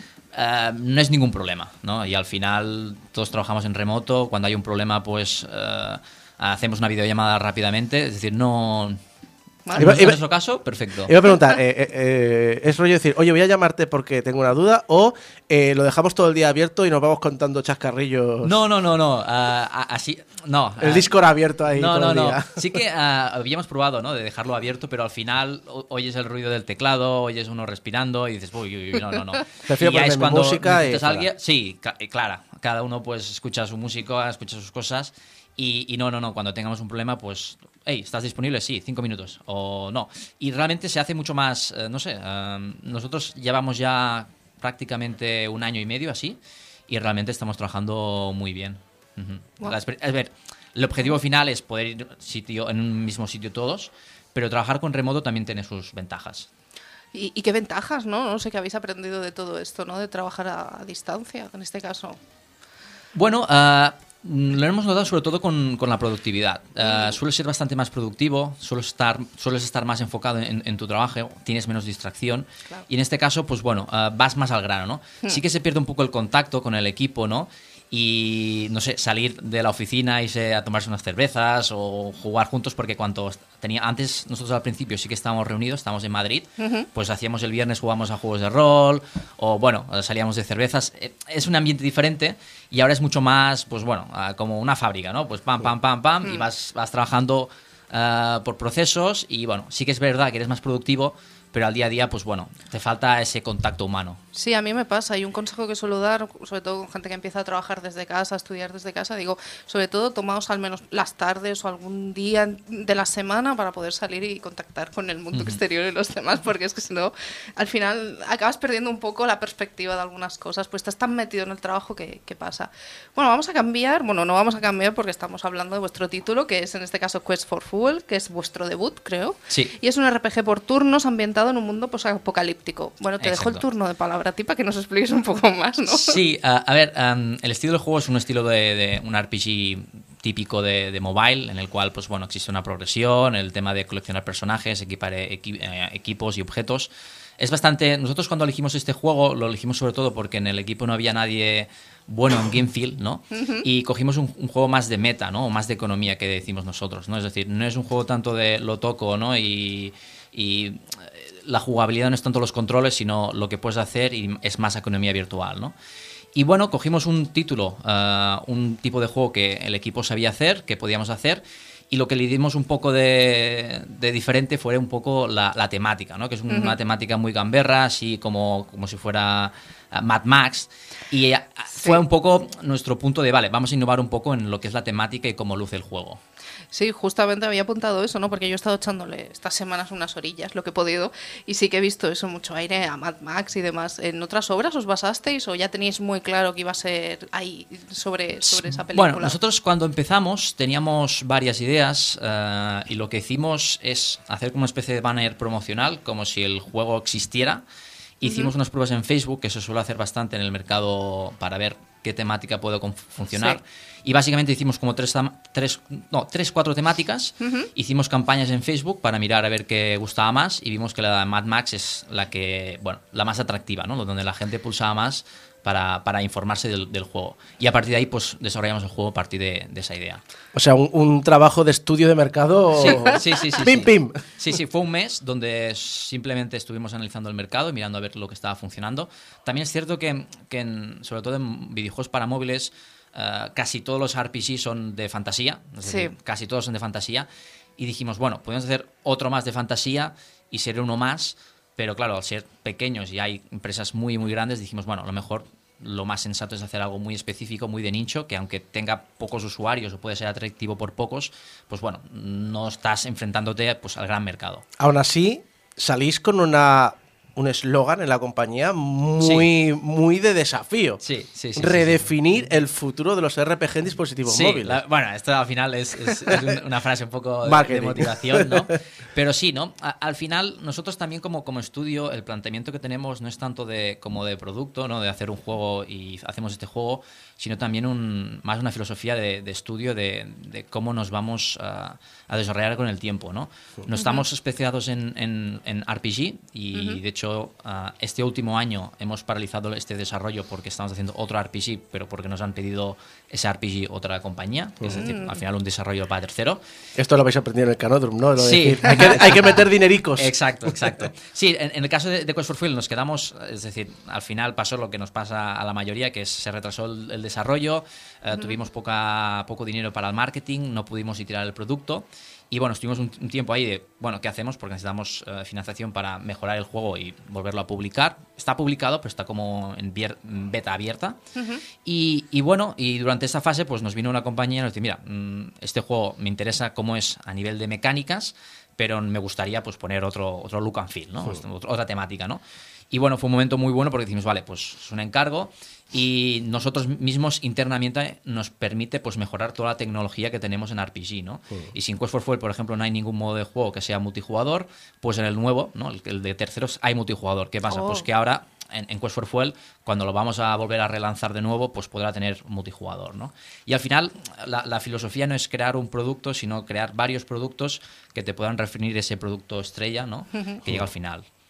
A mí lo que me ha sorprendido, porque es eso, he estado jugando esta semana, este par de meses, ahí de- echándole alguna orilla, que digo yo, me ha sorprendido la cantidad de trabajo que tiene, porque claro, yo he visto campaña, eventos, personajes, desafíos, vais actualizando también, ¿no? En Twitter lo ponéis cuando Mm. subís actualizaciones nuevas. ¿Cómo gestionáis añadir contenido así, ¿no? Asiduamente, ¿no? Porque de alguna manera debe de ser complicado, digo yo. Sí, cuando al final cuando eres un equipo pequeño también tienes que construir el producto para que sea escalable, ¿no? Para que sea muy fácil ah, añadir personajes nuevos, nuevas campañas y darle un twist, ¿no? Por ejemplo, el modo historia, pues un modo historia que vas ah, vas evolucionando, ¿no? Y, y tiene un, un progreso, ¿no? El modo challenge, pues lo que hacemos es son también es una especie de modo campaña, pero más pequeño. Simplemente, pues está abierto solo cada, cada día hay una diferente, ¿no? Por lo tanto, el jugador ya cada día sabe que va a jugar algo diferente, ¿no? Al final tienes que buscar métodos para que pueda ser escalable, ¿no? Al final somos un equipo pequeño, no somos un equipo de 20, 30 personas que aún así es un equipo pequeño. Es decir, incluso en, en China un equipo de 100 personas de desarrolladores es un equipo pequeño, ¿no? Y nosotros siendo 5 o 6, pues somos aún mucho más pequeño. Pues tienes que hacer, pues bueno, un poco en cuanto a diseño que sea bastante escalable, ¿no? Y enfocarte de, de un modo de decir, vale, pues si tengo este sistema, este sistema lo puedo ampliar ah, bastante, ¿no? Y un poco en lo que trabajamos en RPG también es esto, ¿no? También lo que haces, eh, la RPG es, al final es como una especie de parque de atracciones donde tienes que ofrecer muchas cosas para incentivar Sí. al jugador, pues ahora va aquí, ahora va allí, y bueno, que todo esté conectado, ¿no? Ahora tengo que jugar este modo de juego porque este modo de juego me da esa recompensa que me permite jugar esta, este moto- otro modo de juego y bueno, un poco pues ir distribuyendo al usuario en los diferentes modos. Ahí estoy yo, sacando objetos para mejorar personajes, para no sé qué. Bueno, me que me lío. Eh, es, es curioso porque ahora te voy a hacer una pregunta en relación también a- al análisis que has hecho antes, Mari, que es el tema del de, el equilibrio, ¿no? ¿Qué, ¿Qué equilibrio hay que tener en cuenta para el contenido gratuito, contenido de pago? Porque claro, estamos hablando a fin de cuentas de Ujú. un título freemium, ¿no? Sí. Ah, bueno, freemium, yo bueno, diferencio lo que es freemium y free to play. Free to play para mí es todo el contenido es accesible Mm. y freemium sí que para mí es hay un contenido gratuito y un contenido de pago, ¿no? Ujú. Pero en el free to play, que es donde estamos nosotros, es todo Sí. el contenido es, es gratuito y básicamente lo que va a determinar que accedes a ese contenido o no es el tiempo, ¿no? Claro. Y al final cuando el tema de, de economía de juego, que es algo muy importante, sobre todo en free to play, pues básicamente es, es difícil, es complejo, pero a la vez es muy fácil. Simplemente la conversión que tienes que hacer es con el tiempo. Es decir, ¿cuánto voy a tardar a conseguir este personaje? ¿Cuánto voy a tardar en subir de nivel ese personaje? ¿no? Al final todo eh, es, es una conversión al tiempo. Y decir, vale, ah, por ejemplo, el juego que estamos haciendo nosotros, pues hay una campaña de, de modo de juego y lo que haces es, vale, quiero que el- el- la persona pues se lo pase en 100 días. Y tú estás diseñando todo en función de esto. Es decir, las recompensas que va a, jugar, que va a ganar el jugador, pues van a ser unas recompensas que le van a permitir a tener los personajes a, a tal nivel para que en 100 días pues, se pueda pasar la campaña, ¿no? Es decir, al final todo es, es Todo tiempo. va conectado Sí, también. todo o es sea. tiempo, todo es tiempo. Eh, hablando de personajes, me sorprende también otra cosa, y es que hay una variedad increíble Sí, respecto a diseño. Me ha encantado eso, ¿no? Porque al final, o sea, aparte de que tú puedes escoger quién llevas en- al equipo y demás, es que, ah, o sea, visualmente hay una diferencia increíble. No sé, ¿cómo, cómo habéis manejado esto, ¿no? Para que haya Bueno, la esta es que diversidad. teníamos un artista muy bueno y muy rápido y, y bueno, ah, poniendo un poco de... comparando un poco el- la producción de Cost for Fuel y esta producción que, que hemos hecho, Hmm. ah, en la nueva creo que no hemos llegado a los 30 personajes, tenemos unos 25 y en Quest for Fuel teníamos unos 46, ¿no? Con el mismo tiempo, ¿no? Al Ah, mismo tiempo, pero con menos presupuesto. Ah, Bueno, con- eh, al final hemos trabajado con un mismo artista, con un artista. Lo que pasa es que en un proyecto había uno y el otro había otro, ¿no? Lo que pasa que sí que mm, el, el- el de este proyecto pues era, era su primer videojuego y al final, pues bueno, ahí, ahí- al final no tenía tanta experiencia. Pero sí que es verdad que en Quest for Full hicimos muchos, muchos personajes. Incluso tenemos alguno de, para Navidad. Hicimos ya algunos personajes para eventos. Hmm. Para Navidad tenemos a dos, a Santa Claus, ¿no? que Sí. se, se llama Satan Claus en nuestro caso. Y después también había dos de, de- de Halloween. Pero sí que la verdad es que eh, fue bastante laborioso. ¿no? También en cuanto a diseño, pues en Quest for Fuel había cinco clases de personajes. En este nuevo solo hay tres. Mm. Pues bueno, eh, Quest for Fuel fue un poco una obra. A lo grande. Sí, sí, sí. Es el, arro- el error que cometimos todos. siempre. Bueno, pero también es como vuestro. Sí, vuest- sí, sí. Vuestra criatura, ¿no? Es decir, le tienes más cariño. Exacto, exacto, exacto. Qué bonito. Eh, pues a mí lo que también me interesa, y aquí ya es un tema de, de curiosidad, es eh, Quest for Fuel, claro, la- la- el objetivo, digamos, es eso, ¿no? Es ir a por, a por el combustible. ¿Buscasteis expresamente que tuviese esta cierta crítica teniendo en cuenta eh, la situación medioambiental que estamos No, viviendo? La verdad es que no, la verdad es que no. A ver, hicimos este juego porque, bueno, al final nos gustaba un poco la distopía, ¿no? Y Mm. nos gustaba un poco mm, a nivel de lore, ¿no? Y de Sí. temática, pues eso de, del Mad Max. sí. Pero ya te digo, no hubo ninguna Vaya. ningún mensaje oculto por ahí. ¿no? Hay, cierto, hay cierta película por ahí culpable, ¿no? También. Sí, sí, sí, exacto, exacto, exacto. bueno, también es cierto que si tienes que buscar financiación y demás, es también muy fácil vender. Sí. Es decir, es muy fácil atraer dinero. Es Exacto. decir, oye, ¿sabes esto que está ahora tan de moda? Mm. Nosotros tenemos este producto, le podemos dar este aire. Exacto, Mm. sí, sí. A- en temas de pitch, pues ah, cuando enseñamos el juego, porque algunos eventos que, que hemos ido y para Ujú. enseñar el juego para buscar publisher, pues ah, la gente lo miraba, ostras, Max, Max, ¿no? Y, y bueno, ya es algo que te- te- es ya algo diferente, ¿no? Y la gente que, que, que uno hace un evento ya se va pensando, ostras, estos hicieron un juego basado en Mad Max, qué guay, ¿no? Y, y muchos nos dan ya ideas, que si un tío con la guitarra, ¿no? De, de la película, Ya. y nos, dan todos muchas ideas. Que está muy bien la inspiración. Tened cuidado cuando ya pasamos al plagio. Hay que, hay que decirle a la gente. Exacto, hay que vigilar ahí. Esa, esa fina línea. Sí. Es verdad, ¿cómo lleváis eh, las sugerencias? Porque en, eh, tanto de videojuegos como de YouTube, es decir, veo muchas sugerencias y muchas caen en, directamente en copia esto que es popular. ¿Cómo gestionáis la comunidad? ¿Cómo, cómo rebajáis las expectativas de alguien que es, que es muy, muy fan, pero todo lo que os pide es que copiéis cosas y demás? Bueno, al final hay, hay gente para todo, ¿no? Y, y es normal que la gente, es decir, también como diseñador también, cuando hice este juego, lo hice porque también jugaba de juegos de este tipo, ¿no? Es decir, también eh, el fan o, o la persona que dice, haz esto es porque, bueno, tiene un compromiso con ese juego muy grande y quiere hacer ese juego y quiere jugar ese juego y quiere jugar ese mismo juego, ¿no? Bueno, al final el feedback es feedback. Eh, nosotros internamente pues tenemos una, una cultura de feedback muy buena, pero al final lo que sí que hacemos internamente es que hay una persona que es el responsable y es el que decide si esto va adelante o no va adelante. ¿no? Al final, pues bueno, todo el mundo puede opinar, todo el mundo puede dar feedback, pero siempre que hay una persona que toma las decisiones. Y eso es muy importante, sobre todo en, en videojuegos, ¿no? porque nos hemos encontrado con muchos estudios que todos son diseñadores y todos opinan del juego y bueno, no es que esté en contra de esto, pero sí que creo que tiene que haber una persona que diga, no, no, ah, hacemos esto, ¿no? Y que tenga el objetivo claro y que sea la persona que decida, ¿no? no decidir todos, la democracia a veces no, no, funciona en videojuegos porque uno quiere por un lado, el otro por otro lado, y al final lo que haces es una mezcla de todo y no está bien equilibrado. Y eh, todo el equipo consulta el feedback y demás, o hay una persona que se encarga de, de ser el, en la puerta de entrada y el que lo comparta al resto. Porque Sí. eso, mirando la historia, por ejemplo, de, de No Man's Sky, eh, ha llegado un momento, en el momento más tóxico de todos, que explicaban que el propio diseñador puso al equipo y dijo, no miréis nada, no veáis nada, na- y me voy a dedicar yo a ser la única puerta de entrada de todo lo que nos llega y os lo voy a filtrar en ideas, críticas, tonterías, gente que no juega al juego, gente que da buenas ideas, bla, bla, bla, bla, bla. Sí, ¿Tenéis lo- alguien encargado de esto? Sí, a- en teoría es el diseñador, ¿vale? En, en mi caso, pues es, eh, sería yo, en el caso de, de mi estudio. Pero es, es lo que digo, es muy bueno porque al final eh, el feedback que recibe una persona de cualquier cosa, pues lo puede haber dicho alguien solo para reírse de ti o alguien solo para hacerte daño. Es decir, hay que vigilar mucho esto porque al final, eh, en videojuegos, una de las cosas que ocurre es que al final estamos tan comprometidos en el juego que cualquier feedback eh, te puede destruir o puede ser bueno o malo, ¿no?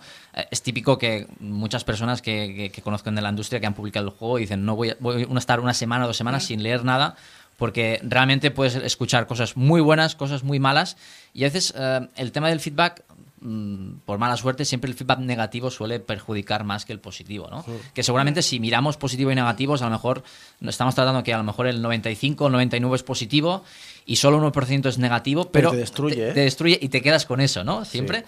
Pero bueno, el tema del feedback, ya digo, es, es, es algo para, para estudiar y para hablar, porque en cuanto a videojuegos, al final el compromiso que, que ponemos los desarrolladores en los juegos es tan grande que, que al final es como si te insultaran a tu, a tu hijo, ¿no? Es que además es que cada vez es lo que tú comentabas, ¿no? Que hay muchos desarrolladores que ahora cuando mm, pu- publicitan algo de- del videojuego ya se ven ahí un montón de comentarios y depende de la comunidad que tengas, es que es increíble. Y muchos de esos comentarios negativos suelen ir a, más que para que aprendas o para que te digan, oye, mira, puedes mejorar esto, suelen ir ahí a matar bastante. Entonces lo entiendo. Y además es que, por lo que he visto yo en las redes sociales, tenéis una comunidad más o menos de Sí. seguidores.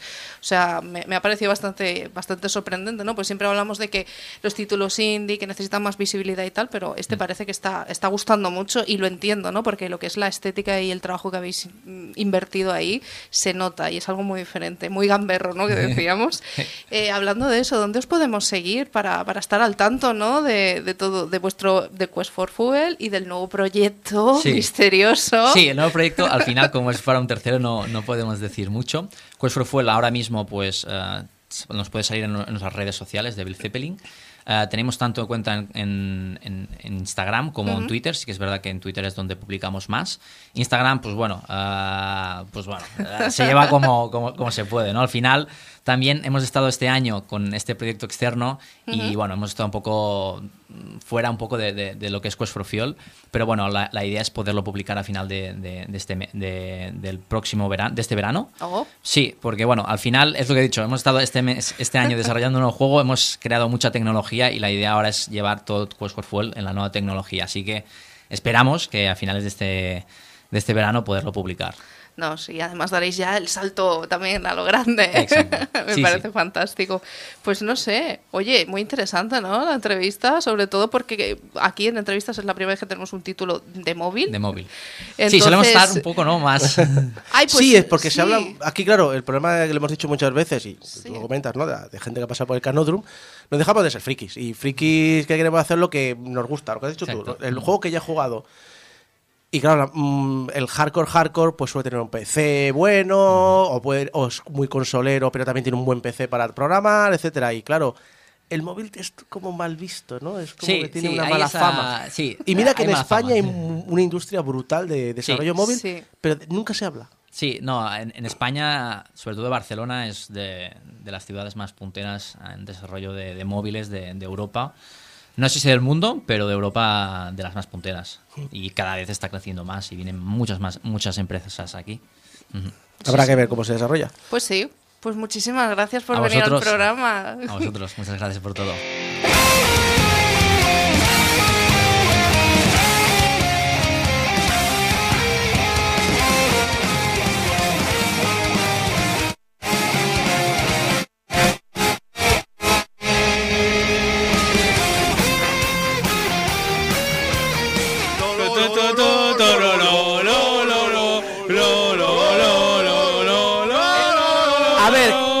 ya, parad ya. Esto parece una puta discoteca. Pesados de los cojones con Detective Conan. Gecko, tú también. Alex, para. Pego, ¿tú qué haces animando a, a- a- a las huestes? Yo que sé, a mí me han dicho que haga lo, lo, lo, pues ahí estoy. Hasta Volcano está todo loco. Es un temazo. Eh, yo he sido la única que no. Yo he sido la única que no. Quiero mi pin. No, no has cantado, pero estabas moviendo la cabeza al ritmo. Mierda. Es que es pegadiza la Que canción. te he visto. Quítame esto. Hasta nuestro invitado lo estaba haciendo. Tenemos Diógenes.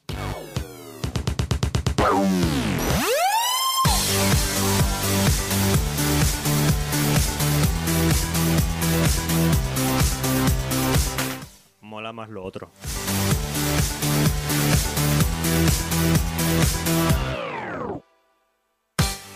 Puto boicotador de mierda. Eh, Diógenes, eh, esa sección en la que estaba hablando ahora con nuestro invitado, eh, que se relaciona también mucho con este problema, que es la cantidad y cantidad y cantidad de juegos que acabamos acumulando y ni siquiera probando ni una sola vez. Esos 700, 800 juegos en Steam, de los cuales has probado apenas un 5% y da gracias. Y ya no digo ni pasaros, ¿no? Así que en Diógenes, eh, pues nada, cogemos alguno de estos juegos al azar, los probamos un poquito y, y ah, comentamos las primeras impresiones. No es un análisis en profundidad, pero sí que es un. Oye, pues no tiene mala pinta, puede que le siga dando más. Y a mí es lo que me ha pasado, me ha pasado esta semana porque me he puesto con Kism o, o Chasm, en, si lo decimos al, si español. eh, un Metroidvania muy cuco de mm, sprites 2D.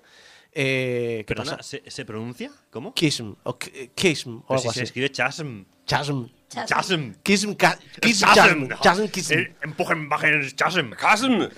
Eh, lo dicho, pues es un Metroidvania bastante cuco, eh, un- una aventura en la que, bueno, que hay un pueblo en la que ha desaparecido la gente y tú, pues como soldado del rey, pues vienes a ver qué ha ocurrido, te metes en las minas y a partir de ahí, pues vas desenvolvando lo típico. Voy cogiendo poderes, voy cogiendo mejor equipamiento, voy cogiendo mejores niveles, voy aprendiendo nuevos monstruos, hay un bestiario, el diseño de niveles está chulo y demás. Y tiene además desafíos diarios, tiene un montón de cosas por desbloquear y demás. Y lo curioso es que, bueno, yo estaba jugando el juego, he dicho, bueno, pasé un pequeño título indie. Por cierto, no lo estoy jugando en modo normal, lo estoy jugando con el filtro de pantalla de tubo, como buen fan de los retro que soy, que se ve ahí todo difuminado. Muy, y a mucha honra. Los verdaderos fans usan un monitor CRT de verdad. Cállate. Eh, lo dicho, eh, este, este, este juego está muy bien diseñado, muy bien hecho, pero hay un detallito que se me escapa. Y es que al empezar la partida me dice, esta es tu semilla del mundo. Compártela con tus amigos si queréis jugar al mismo mundo. Es un Metroidvania procedural. Y eso es lo que me ha extrañado. Porque yo jugándolo he visto que la evolución de los mapas tiene bastante lógica. Me dices que eso lo ha diseñado alguien a mano, sabiendo muy bien lo que hace, y me lo creo. Y el backtracking que haces también está bastante bien hecho. Pero es procedural. ¿Qué trabajo hay detrás para que encaje bien las piezas? Habría que ver si es una mezcla de procedural y manual como hicieron en Dead Cells, Hmm. donde los mapas se generan aleatoriamente, pero en base a una serie de zonas que están construidas a mano, porque Hmm. se dieron cuenta de que las reglas para escribirlo, la generación procedural y que quedase bien, eran demasiado complicadas y dijeron, "Bah, mejor lo hacemos a mano a medias y ya está. Sí, hay cosas como ya hablamos en, en el análisis de hace una o dos semanas, en, en- ¿cómo se llamaba? El juego de John Che, el de, el de, el de Bioshock y, y System Shock. El, em, que, eh, ¿Cómo se llamaba? Eh, Ganso. no, no, no, el, el roguelite que, que os hablé de, que, de- que ibas de naves. Con- naves. Conan. Y, y, y no será bien. Eh, ¿Rimworld? No. Tiene, tiene gansos. Ahora tiene gansos y no lo habéis dicho. Os odio muy fuerte. Luego aquel ese tan famoso. Ese, ese que decías tú, claro. Ese que- Bueno, hace unas dos semanas hablé también de un roguelite procedural, pero que jugaba con la Void. Bastards. Void Bastards, Void eso. Bastards. Me sabía cantar la de cazafantasmas, pero bueno. Está cantando eso. Pues no se parece en nada. Parecía que estabas cantando el tema del estabas Tetris. cantando esa. Espera, ya me voy a cambiar la, la- el, el mail de odio. Cantas como el culo. Arroba. Por Te quiero mucho. Eh, lo dicho, eh, Void Bastards, que tenía la trampita de las naves estaban prediseñadas, pero los elementos que las modificaban eran la parte procedural. Entiendo que tiene que ser algo así. Es muy gracioso cuando vas a los foros de ayuda, ves que alguien tiene una duda y le dice el programador viendo el, dice el programador, oye, enséñame una captura del mapa. Vale, lo que estás buscando debería estar en esta pantalla. Y dices, bueno, ya, ya ves el Matrix, ya ves el puto Matrix, cabrón. Pero lo cierto es que es un juego que recomiendo bastante. Eh, Lo dicho, lo probé ayer un par de horas por la mañana y por la noche me puse otra horita y media más porque le tenía ganas. Y es muy chulo. Está muy trabajado. Tengo un pequeño problema porque la parte de plataformas no me tiene que convencer. Creo Sí. que eh, he caído de una plataforma unas docenas de veces que no debería, pero pero aún así, el diseño es muy recomendable y yo creo que va a caer. Eh, también advierto que hay análisis muy variados en Steam. Sí, hay gente que dice que, que, que es que no, pero yo no he visto esos problemas que la gente ve. Yo es que había leído, o sea, este Metroidvania lo tenía ya también en el punto de mira, y había leído críticas mm, variadas, como tú dices. eh, o sea, Mm. había gente que no le gustaba para nada. Sí, pero, también he visto mucha comparativa, creo que injusta, con Blasphemous. Había alguno que lo comparaba con Blasphemous, pero Blasphemous es otra cosa. Es un diseño muy hecho a mano, muy bien pensado. Ya lo dijo aquí cuando entrevistamos a Enrique Colinet, que el juego está pensado para que no tengas que hacerte ningún power-up y te lo puedas pasar. Y todo lo demás es porque quieres, porque quieres explorar el lore, quieres explorar el mundo, quieres más desafíos, quieres mejorar el personaje, etcétera, etcétera. Un poquito como el Breath of the Wild, que también hablábamos, ¿no? Que Sí, sí, hace un el, momentito. el juego te lo pasas cuando quieres. Sí. Básicamente mm, será más poderoso o menos, pero Hay nada te impide. Hay gente que le echa 200 horas porque le encanta explorar, le encanta seguir estando en ese mundo y hay gente que coge, se despierta con Link y va a pegarle a Ganon. Todo correcto. O sea, para eso me Con la espada de madera, Con- con, el- con la vara. Con nada. Le da la colleja y dice, para eso, para, eso me despertáis. ¡Pa! ¡El elfo de la vara! Pues Kism eh, o Chasm eh, lo tenéis en Steam. De hecho, creo que ahora mismo está al 50% de descuento. Eh, yo lo recomiendo bastante. Yo creo, de hecho, que me ha gustado tanto que lo, me lo voy a terminar. Le voy a probar un poquito, ver qué es esto de la generación de mundos y probablemente acabe incluso haciendo análisis aquí en Game Over.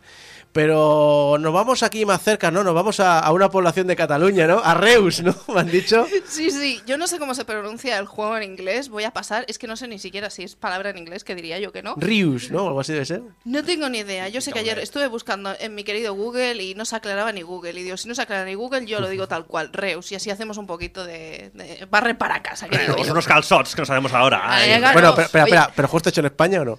No. Entonces, no sé, lo barremos para casa, pero mal. Sí, no sé, es algo como muy raro, pero bueno, a mí me gusta. Es un juego muy cookie, es, de, es un juego independiente de Avi Games. Y bueno, básicamente el jugador controla a gigantes elementales, es decir, de agua, tierra, flora, etcétera. Es un juego de gestión, básicamente. Tú te despiertas con un mundo básico en que no hay nada, y entonces los gigantes se van despertando más o menos así a ritmos, depende un poco de la partida y tal, y vas aplicando los poderes que tienen. Al principio, pues solo tienes el poder, por ejemplo, de crear un mar, que eso hace que los alrededores estén húmedos y pueda crecer vegetación, con el gigante también de vegetación y demás, y luego vas eh, desbloqueando poderes. Como digo, las partidas pueden ser desde 30 minutos a horas, infinitas, porque claro, esto no es tan sencillo. Después vienen los humanos. Y tienes pequeños poblados en que los gigantes tienen que ayudar a los humanos, en que ponen animalitos, en que le cogen cosechas, luego minerales, cogen oro, y entonces pasamos de poblados a ciudades. Espera, espera, los gigantes son Alexa. Sí, algo así, sí. Alexa, cuídame la cabra. Pero es muy divertido porque, o sea, cuando ya se establece el, el poblado, eh, lo que es el jefe de ese poblado, eh, lo que hace es subirse al gigante y entonces se intercambian información, el gigante aprende nuevas habilidades y lo que es el jefe del poblado, pues también hay esta sinergia. sí. Perdona, eso, eso eh, un humano diciéndole una cosa que iba muy bien sola eh, influye- Eso no puede acabar mal. Eso no puede acabar bien. Exactamente. Humans planning. Exactamente, es que no puede acabar bien, porque por un lado, los, lo que sean los gigantes pueden ayudar a que prosperen los humanos, pero claro, si los humanos prosperan demasiado, son muy avariciosos. ¿Qué pasa cuando son muy avariciosos? Que hacen la guerra a otros pueblos. Y entonces los gigantes dicen, no, no me da la gana, y tienes que coger y destruir el pueblo con los gigantes. O sea, es, es el equivalente a coger el, el spray de agua del gato, Sí, pero con nuques, sí, sí, sí, sí. con sí. bombas atómicas. Sí, sí, es, es increíble. Yo de momento estoy, pues eso, lo he probado como unas tres horas. Yo pensaba, digo, voy a probarlo media hora, una hora. Y con la tontería, pues estuve como tres o cuatro horas ahí jugando. Y yo, ¿pero qué ha pasado? ¿Dónde está mi tiempo? El tema está en que, claro, tú puedes jugar por campaña, que lo llaman un poco por eras y tal, pero lo, lo divertido también es jugar por libre, porque así también vas desbloqueando poderes, vas desbloqueando ciudades, vas desbloqueando ti- tipologías también de naturaleza, ¿no? Porque después tienes el desierto, tienes el pantano, y bueno, tienes que ir combinando los poderes de, los gigantes. Es un juego muy cookie, porque si veis el arte es como muy mono, muy colorido, muy tal, y me flipa mucho esto, ¿no? Porque tú vas ahí con los gigantitos y vas creando y dices, pues ahora creo un pantano y ahora le pongo unas criaturas raras y cosas así. No sé, me ha parecido un juego muy entretenido y un juego para toda la familia, yo diría, y todo. Porque, no sé, es eso. Vas haciendo y además me, me costó menos de 3 euros, me costó 2 euros 70 y algo en las rebajas de Xbox de Navidad. ¿Está en consola? Sí, está en consola. Yo lo estoy jugando en la versión de, bueno, en la Xbox One X y la verdad es que muy bien. Los menús son un poco así así, pero lo que es el son un poco reguleros, basicotes que digo yo, pero lo que es el arte en sí, la musiquilla y tal invita invita a eso y es que ya te digo, empiezas la partida, da igual la partida que empieces, empiezas a poner esto, aquello, no sé qué y, se te pasan las horas volando. Doy fe. Yo ese juego le he dado un, le di un garbeo intenso cuando salió. Empecé hace cuatro, cinco años, ¿puede? Sí, hace ya, tiene ya su tiempo, pero me parece un juego que atemporal, que digo yo, ¿no? Porque a pesar de todo No, no ha envejecido mal. No, no, la verdad es que no, pues yo lo probé el otro día y fue eso, una compra de estas impulsiva por todo el tema de las ofertas y lo probé y dije, a ver cómo, cómo, cómo ha ido esto y no, no, la verdad es que es muy entretenido. Creo que no es tan cuco el que traes tú, ¿no? Um, pues no sé, eh, la vers- el Detective Conan de plataformas para Super Nintendo. No. No. El de Vita. Tengo montado algo de un futuro muy oscuro. Sí, yo estas, estas dos semanas he probado un montón de juegos porque estaba buscando alguna cosa que me enganchase. Y después de, no sé, estuve probando, por ejemplo, el Subnautica, así como, así de pasada voy a decir unos cuantos rápido. Subnautica es muy relajante hasta que no lo es. Eh, he Eso me probado- han dicho, eso me han dicho. He probado el Astronier, ah, que lo que he llegado a la conclusión es que realmente necesitas trabajar en equipo porque tiene algunos bugazos y algunas limitaciones muy estúpidas. Eh, en plan de, tienes que explorar un planeta, tienes un aparato que te dice dónde está tu posición, pero tiene un alcance de, de 20 metros. ¿Sabes? Entonces, pasados 20 metros ya, estás, ya no sabes dónde estar y no se puedes orientarte de ninguna manera. Me he perdido de camino a la base cinco veces. Eh, he probado el Gravekeeper eh, con unos gráficos muy chulos, una mecánica que me chirriaba un poco.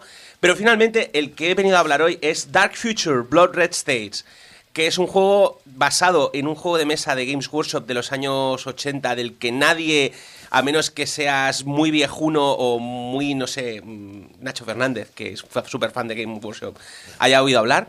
Eh, espera, espera. ¿Ese Game Workshop es 200 euros el juego base y 2.000 euros todas las porque piezas que estamos, necesitas? no, porque estamos hablando de Games Workshop en los 80. Cuando básicamente. Ah, es, co- es como Bethesda, cuando era... ¿Era Bethesda, sí? No, los de... No, eh, ¿Los de qué? Los de Overwatch. eh, Blizzard. Blizzard. Blizzard. El Blizzard, cuando eran buenos. Sí. Eran los buenos. Bueno, no, eh, básicamente cuando eran tres señores en un garaje. Exacto. Eh, es un juego de coches, pero no es un juego de carreras. Eh, en un futuro oscuro donde las corporaciones han tomado el poder, eh, el mundo se ha ido a la mierda en plan Mad Max. Esta eh, semana estamos muy... esto suena, ¿eh? No, Muy esta- temáticos. Esta pero semana esta estamos no- muy de, de- no, de no, pero esto no, sí, pero este no es Cyberpunk, esto es Mad Max, o sea, eh, todo, todo el uni- o sea, tú básicamente, eh, el juego en sí es muy sencillito. Tienes un coche, vas por una carretera, matas cosas. Pero eh, la cosa es, eh, por ejemplo, que no puedes... tú no controlas el coche, lo controla un sistema propietario que te impide eh, salirte del carril porque, claro, eh, no tienes licencia para salirte del carril. No has pagado el extra plus. Entonces tienes cuatro carriles sobre los que moverte eh, y tienes un control de velocidad y ya. Claro, es la versión es la versión freemium de los Endless Runner del móvil, ¿no? Poco más o menos. Eh, lo que sí que tienes es muchas armas. Y el juego en sí es como os he dicho, o sea, como os podéis imaginar, la mecánica es muy sencillita, tienes cuatro carriles, puedes controlar la velocidad, tienes, o sea, puedes adelantar a un coche para poder disp- echarle minas eh, si tienes más minas que pistolas delante, o puedes ponerte detrás del coche a perseguirlo, a veces puedes querer embestir al coche, te cuesta un poco de armadura, pero el otro coche le, suele- le suele doler más. Eh, Destruction Derby, que hacías Sí, este tipo de eh, decisiones. esencialmente, eh, el, el juego en sí te viene con la idea de que puedes hacer muchas cosas, pero en la práctica todo se resume a destruir y masacrar. eh, todo acompañado con unos gráficos sencillitos pero resultones, mm, con una estética muy retro. La música es muy synthwave de los 80. Esto que ahora se ha puesto de moda con violetas, azules y Mm. música electrónica con sintes así, pues un poco todo el estilo. Puedo indicar que mm, me gusta mucho el estilo, pero empieza a molestarme un poco la idea de que los 80 era esa estética, cuando en los 80 no vimos nada de eso. No lo vimos aquí, pero es que aquí estábamos con la movida madrileña. O sea, y yo lo siento, pero no me estoy imaginando este juego de coches con ¡Ay! No, ¡No, no. me puedo levantar! Perdón, perdón. tampoco. Me estás diciendo no que es no ves movida, pero bueno. Renault 5 apocalípticos corriendo por las carreteras disparando y todo eso. Ya, pero es que eso era la yo lo veo con una fuerza. Ya, pero es que eso era la Turbo. España de los 80, era un simulador, un Copa Turbo, simulador, ¿no? R5 Copa Turbo. Con la vaca hasta arriba de cosas para las vacaciones. Y el famoso matapijos, el R5 doble turbo, que se disparaba el turbo solo. Bajabas de marcha, se disparaba Sí. el turbo Sí, y te salías verdad. de la curva. no sé si era el Renault 5, creo que era El. Renault 5 doble turbo. era el cinco. ¿Era el 5? Doble turbo. El Más de uno se mató con esto. Sí, sí, sí. Eh, el único, si me, o sea, si me apuráis, las dos únicas pegas que le veo al juego es que no es un juego al que le vayáis a dedicar muchas horas, no es un juego en el que valga la pena, desde mi punto de vista. mm, o sea, es un juego para un juego que está bien si lo compráis por menos de 10 pavos, pero no más. Y tiene unos cuantos bugazos, señor, bugazos. O sea, yo de hecho me hice dos campañas, porque las campañas, o sea, las, eh, el juego está organizado en, en temporadas, que son realmente 5 o 6 misiones que haces eh, consecutivamente, en un, y eh, tienes un tiempo limitado que está determinado por el precio de la gasolina. Llega un momento en que simplemente no puedes pagar la gasolina y mueres. porque si no puedes conducir tu coche, como el señor del Dr. Slump, te mueres. Otra referencia para viejunos, perdón. El- Otra más al, al cajón. la segunda temporada que jugué, había terminado la misión y justo cuando llegaba el momento de conteo de misión se me colgó el juego. Y tuve que volver a hacer una misión que había- me había llevado como 10 minutos o 12. Eso duele. Sí, sí. Y el problema es que no fue el único cuelgue. Lo que pasa es que ese fue el cuelgue que hizo que me fuese a dormir. Bueno, a lo mejor te estaba intentando avisar. Por otro lado, lo bueno es eso. eh, las partidas son relativamente cortas, pero Ujú. son. Siempre te da ganas de hacer una más, porque te da la impresión de que no te lleva mucho tiempo. No. Oh, pues solo han sido 10 minutos, solo han sido 10 minutos, solo han sido 10 minutos, solo han sido 10 minutos. Ya, eh, cuando ya lo has dicho 12 veces y llevas dos horas dándole. mm, sabes que tienes un problema o que tienes delante un juego interesante. Pues eh, Dark Future y Geko, ¿tú qué tienes? Bueno, yo he jugado a un, en la Switch, que la tenía un poquito abandonada, la pobre. Y me, bueno, me compré, me- no sé cuándo realmente, porque es lo que consiste el Diógenes, me lo pillé baratitos así, el Bury Me My Love. Es decir, Entiérrame mi amor. sí. ¿vale? Que es un juego, pues, eh, como hay ahora varios de moda, que es solamente juegos de ver un móvil. Cuando digo ver un móvil, quiere decir que llevas una conversación de un móvil. ¿eh? Es un juego, la verdad, un poquito de, baja- de bajona, ¿eh? Os- después de lo que os estoy viendo aquí comentar. Eh, pero es muy interesante, está, está muy bien. Eh, concretamente es la historia, ¿vale? Trata la, la- la huida de una persona, de una... Bueno, en realidad es la historia de una pareja que él se ha quedado en Siria y ella ha salido. ¿Vale? De hecho, es, refugiada. Y es un poco la historia del viaje de esta persona hasta Europa. Hasta el- bueno, la idea es llegar a Alemania. eh, pero todo está contado desde el punto de vista que tú le, le hablas al móvil, es decir, le escribes al móvil y de hecho el juego solamente es esto, ¿eh? solamente es, es como estos juegos que hay como en la normal, los phone y Sí. tal, que son juegos que te, encuentras un móvil y simplemente la pantalla es la del- de hecho es un juego para móviles. Lo pasa es lo puedes jugar en Switch pero ah, está en iOS está en Android está baratito de encontrar. Y hombre evidentemente es una historia dura es una historia de eh, sin embargo está contada con con cierto humor con cierto toque así muy humano. Es decir mm, evidentemente al principio pues lo único que haces es eh, pues no escribir directamente solo tienes opciones a elegir digamos. O sea te, a lo mejor te da eh, dos opciones y como mucho poner algún emoticono sea, puedes poner emoticonos o incluso hacer fotos, no fotos propias, sino fotos que se haría el personaje que tú manejas, ¿vale? Y la otra persona, que de hecho es tu pareja, pues también te manda fotos y tal. Eh, quiero comentar que, por ejemplo, el título, Entiérrame mi amor, no es spoiler. No, no, no lo llevéis ya directamente a lo chungo nada más empezar. Y me he enterado justamente mm, eh, leyendo sobre este juego que es una frase árabe. En realidad es como un proverbio, proverbio- proverbio árabe que quiere decir te quiero mucho. Es en plan de te quiero tanto que no soportaría morir, eh, es decir, enciérrame tú a mí para, para no tener yo que enterrarte a ti. ¿vale? Eh, pero bueno, dicho esto, pues claro, estamos hablando de la odisea que pasa una persona medio pudiente, porque sí tiene dinero, ¿vale? Pero igualmente se tiene que meter en esta ah, odisea para huir de Siria, bombardeada y masacrada, ¿vale? Diariamente, ah, pues en busca de un, de un futuro, de poder eh, decir, pues, a ver, es que se ha muerto mucha familia mía allí y tal, y es un poco, pues, como esta persona ah, se encuentra con todas las fronteras, nunca mejor dicho, que te puedes encontrar de camino a Europa. Es decir, eh, refugiados, fronteras cerradas, eh, xenofobia, puedes pasar por, de hecho, puedes pasar por muchos países. Aquí, por ejemplo, también otra cosa me he enterado, es que el juego tiene 19 finales. ¿vale? Sí, ¿19? sí, muchos son. Yo le he sacado uno y además es en plan de no quiero tocarlo más en mi vida. Porque ya está bien, ¿sabes? Eh, Y el tema es, claro, que te puedes imaginar que esto es un... Yo lo, lo he comparado mucho con un libro estos de Elige tu propia aventura. Hmm. Que al final es un poquito esto. ¿vale? Entonces, dependiendo un poco de tus consejos, ah, o, ahora ya simplemente es- tú llevas conversaciones normales con ella, bastante normales. De hecho, me gusta mucho el trabajo que han, que han sacado en este juego de conseguir la, de que tú creas que estás hablando con una persona de verdad. O sea, que hay un curro detrás. Por ejemplo, ah, como son una especie como de WhatsApp o Telegram, hay a veces que el corrector la, la caga. Y eso es muy gracioso, es como de repente hay conversaciones chorras, ¿vale? Sobre lo que ha puesto el corrector y tal. Es como es muy humano realmente el juego, ¿sabes? En ese sentido. Y ella es una persona muy optimista, muy vitalista, muy a pesar de que está en una situación muy chunga, que se tiene que a lo mejor que, que buscar la vida de entre autobuses, entre meterse en barcas con gente, con chalecos eh, salvavidas. am, ella es muy ella es muy muy vitalista y muy muy optimista ante todo. Y de hecho, una cosa que me hace mucha gracia también, por ejemplo, es que a lo mejor ella te puede pe- pedir eh, eh, consejos, tú se los das, pero a veces te hace caso y a veces no. O sea, es como, es, muy- es como realmente una persona muy. Es, es como si estuvieras hablando realmente con una persona. Pero bueno, digamos que tú la puedes influir lo justo, pues un poco para decir ah, un poquito más de sentido común, o juégatela ahí, o como tú veas. Entonces, a mí me ha hecho mucha gracia, en el sentido de que algún juego de estos había probado, que eran muy lineales, muy. Bueno, pues ya está. Y este, por lo menos, pues aparte del, del drama que te está contando, pues es muy, es muy vitalista en ese sentido. Una última cosa sobre este juego. ¿En qué idioma está? En castellano, perfectamente. Es más, está perfectamente traducido. No quiero contar más, pero eh, no solamente digamos que puede haber eh, em, texto. Estamos hablando de, que estás hablando con una persona por WhatsApp, ¿vale? Y está perfectamente localizado, no solamente al castellano, sino al inglés, evidentemente, sino en francés, en alemán, o sea, eh, lo puedes jugar en el idioma que te dé la gana, básicamente. Pues oye, cuatro juegos que al final han sido cuatro recomendaciones. Kism, eh, Reus, eh, Bury Me My Love y Dark Future.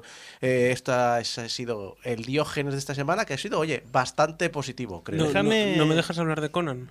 No. No. Pero vamos a hablar de esto. Que está aquí Tego.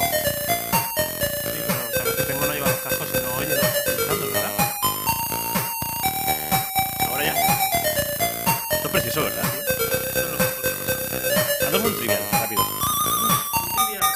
Es que no tenemos tiempo, ¿eh? No tenemos tiempo, pues. Bueno, sí, muy rápido. ¿Cuál es la mejor película sobre videojuegos que se ha hecho nunca? Mortal Sonic. Kombat. Sonic. Mortal Kombat. Veo que hay división de opiniones, pero solamente el que ha dicho Sonic ha acertado. Sí, lo de los cojones.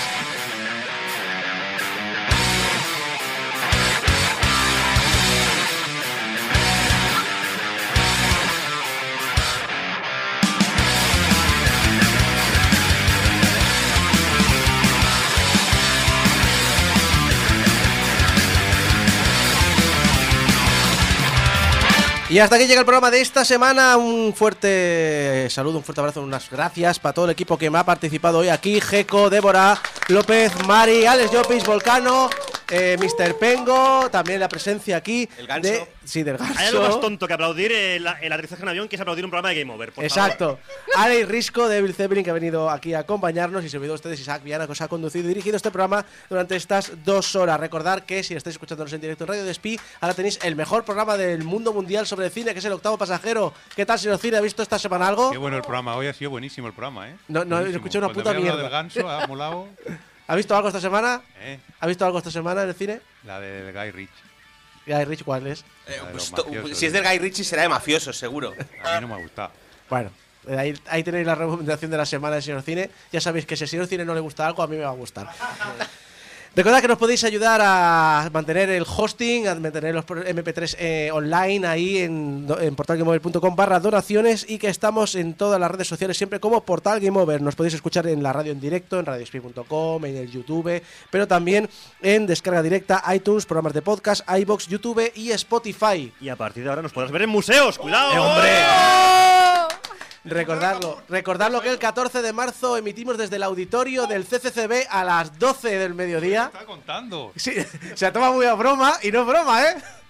El 14 de marzo, de aquí a dos semanas, estaremos en el CCCB. No, no, no, no, he mirado las, he mirado las tarifas, no, monopatín, que si no, no dejan entrar. he mirado las tarifas, no, no, no, no podemos permitirnos lo que vale el auditorio nosotros, ¿eh? Estamos dentro de la iniciativa de gameplay, la exposición gameplay del CCCB, pero la- el programa será completamente gratis, estará en el auditorio del CCCB Después el se te- 14. Se, te podrá ver en una vitrina cada fin de semana ahí. Sí, claro, como, como una cosa antigua y... y- Figura de la roseta de los videojuegos. Y recordad que nos podéis enviar vuestros mensajitos de amor a público arroba portalgameover.com y nuestros mensajes de odio a Jeco que malcantas por Dios arroba. Todo el mundo es un crítico aquí. Anda que. Nos vemos la semana que viene en el programa 708 de Game Over. Hasta entonces, adiós.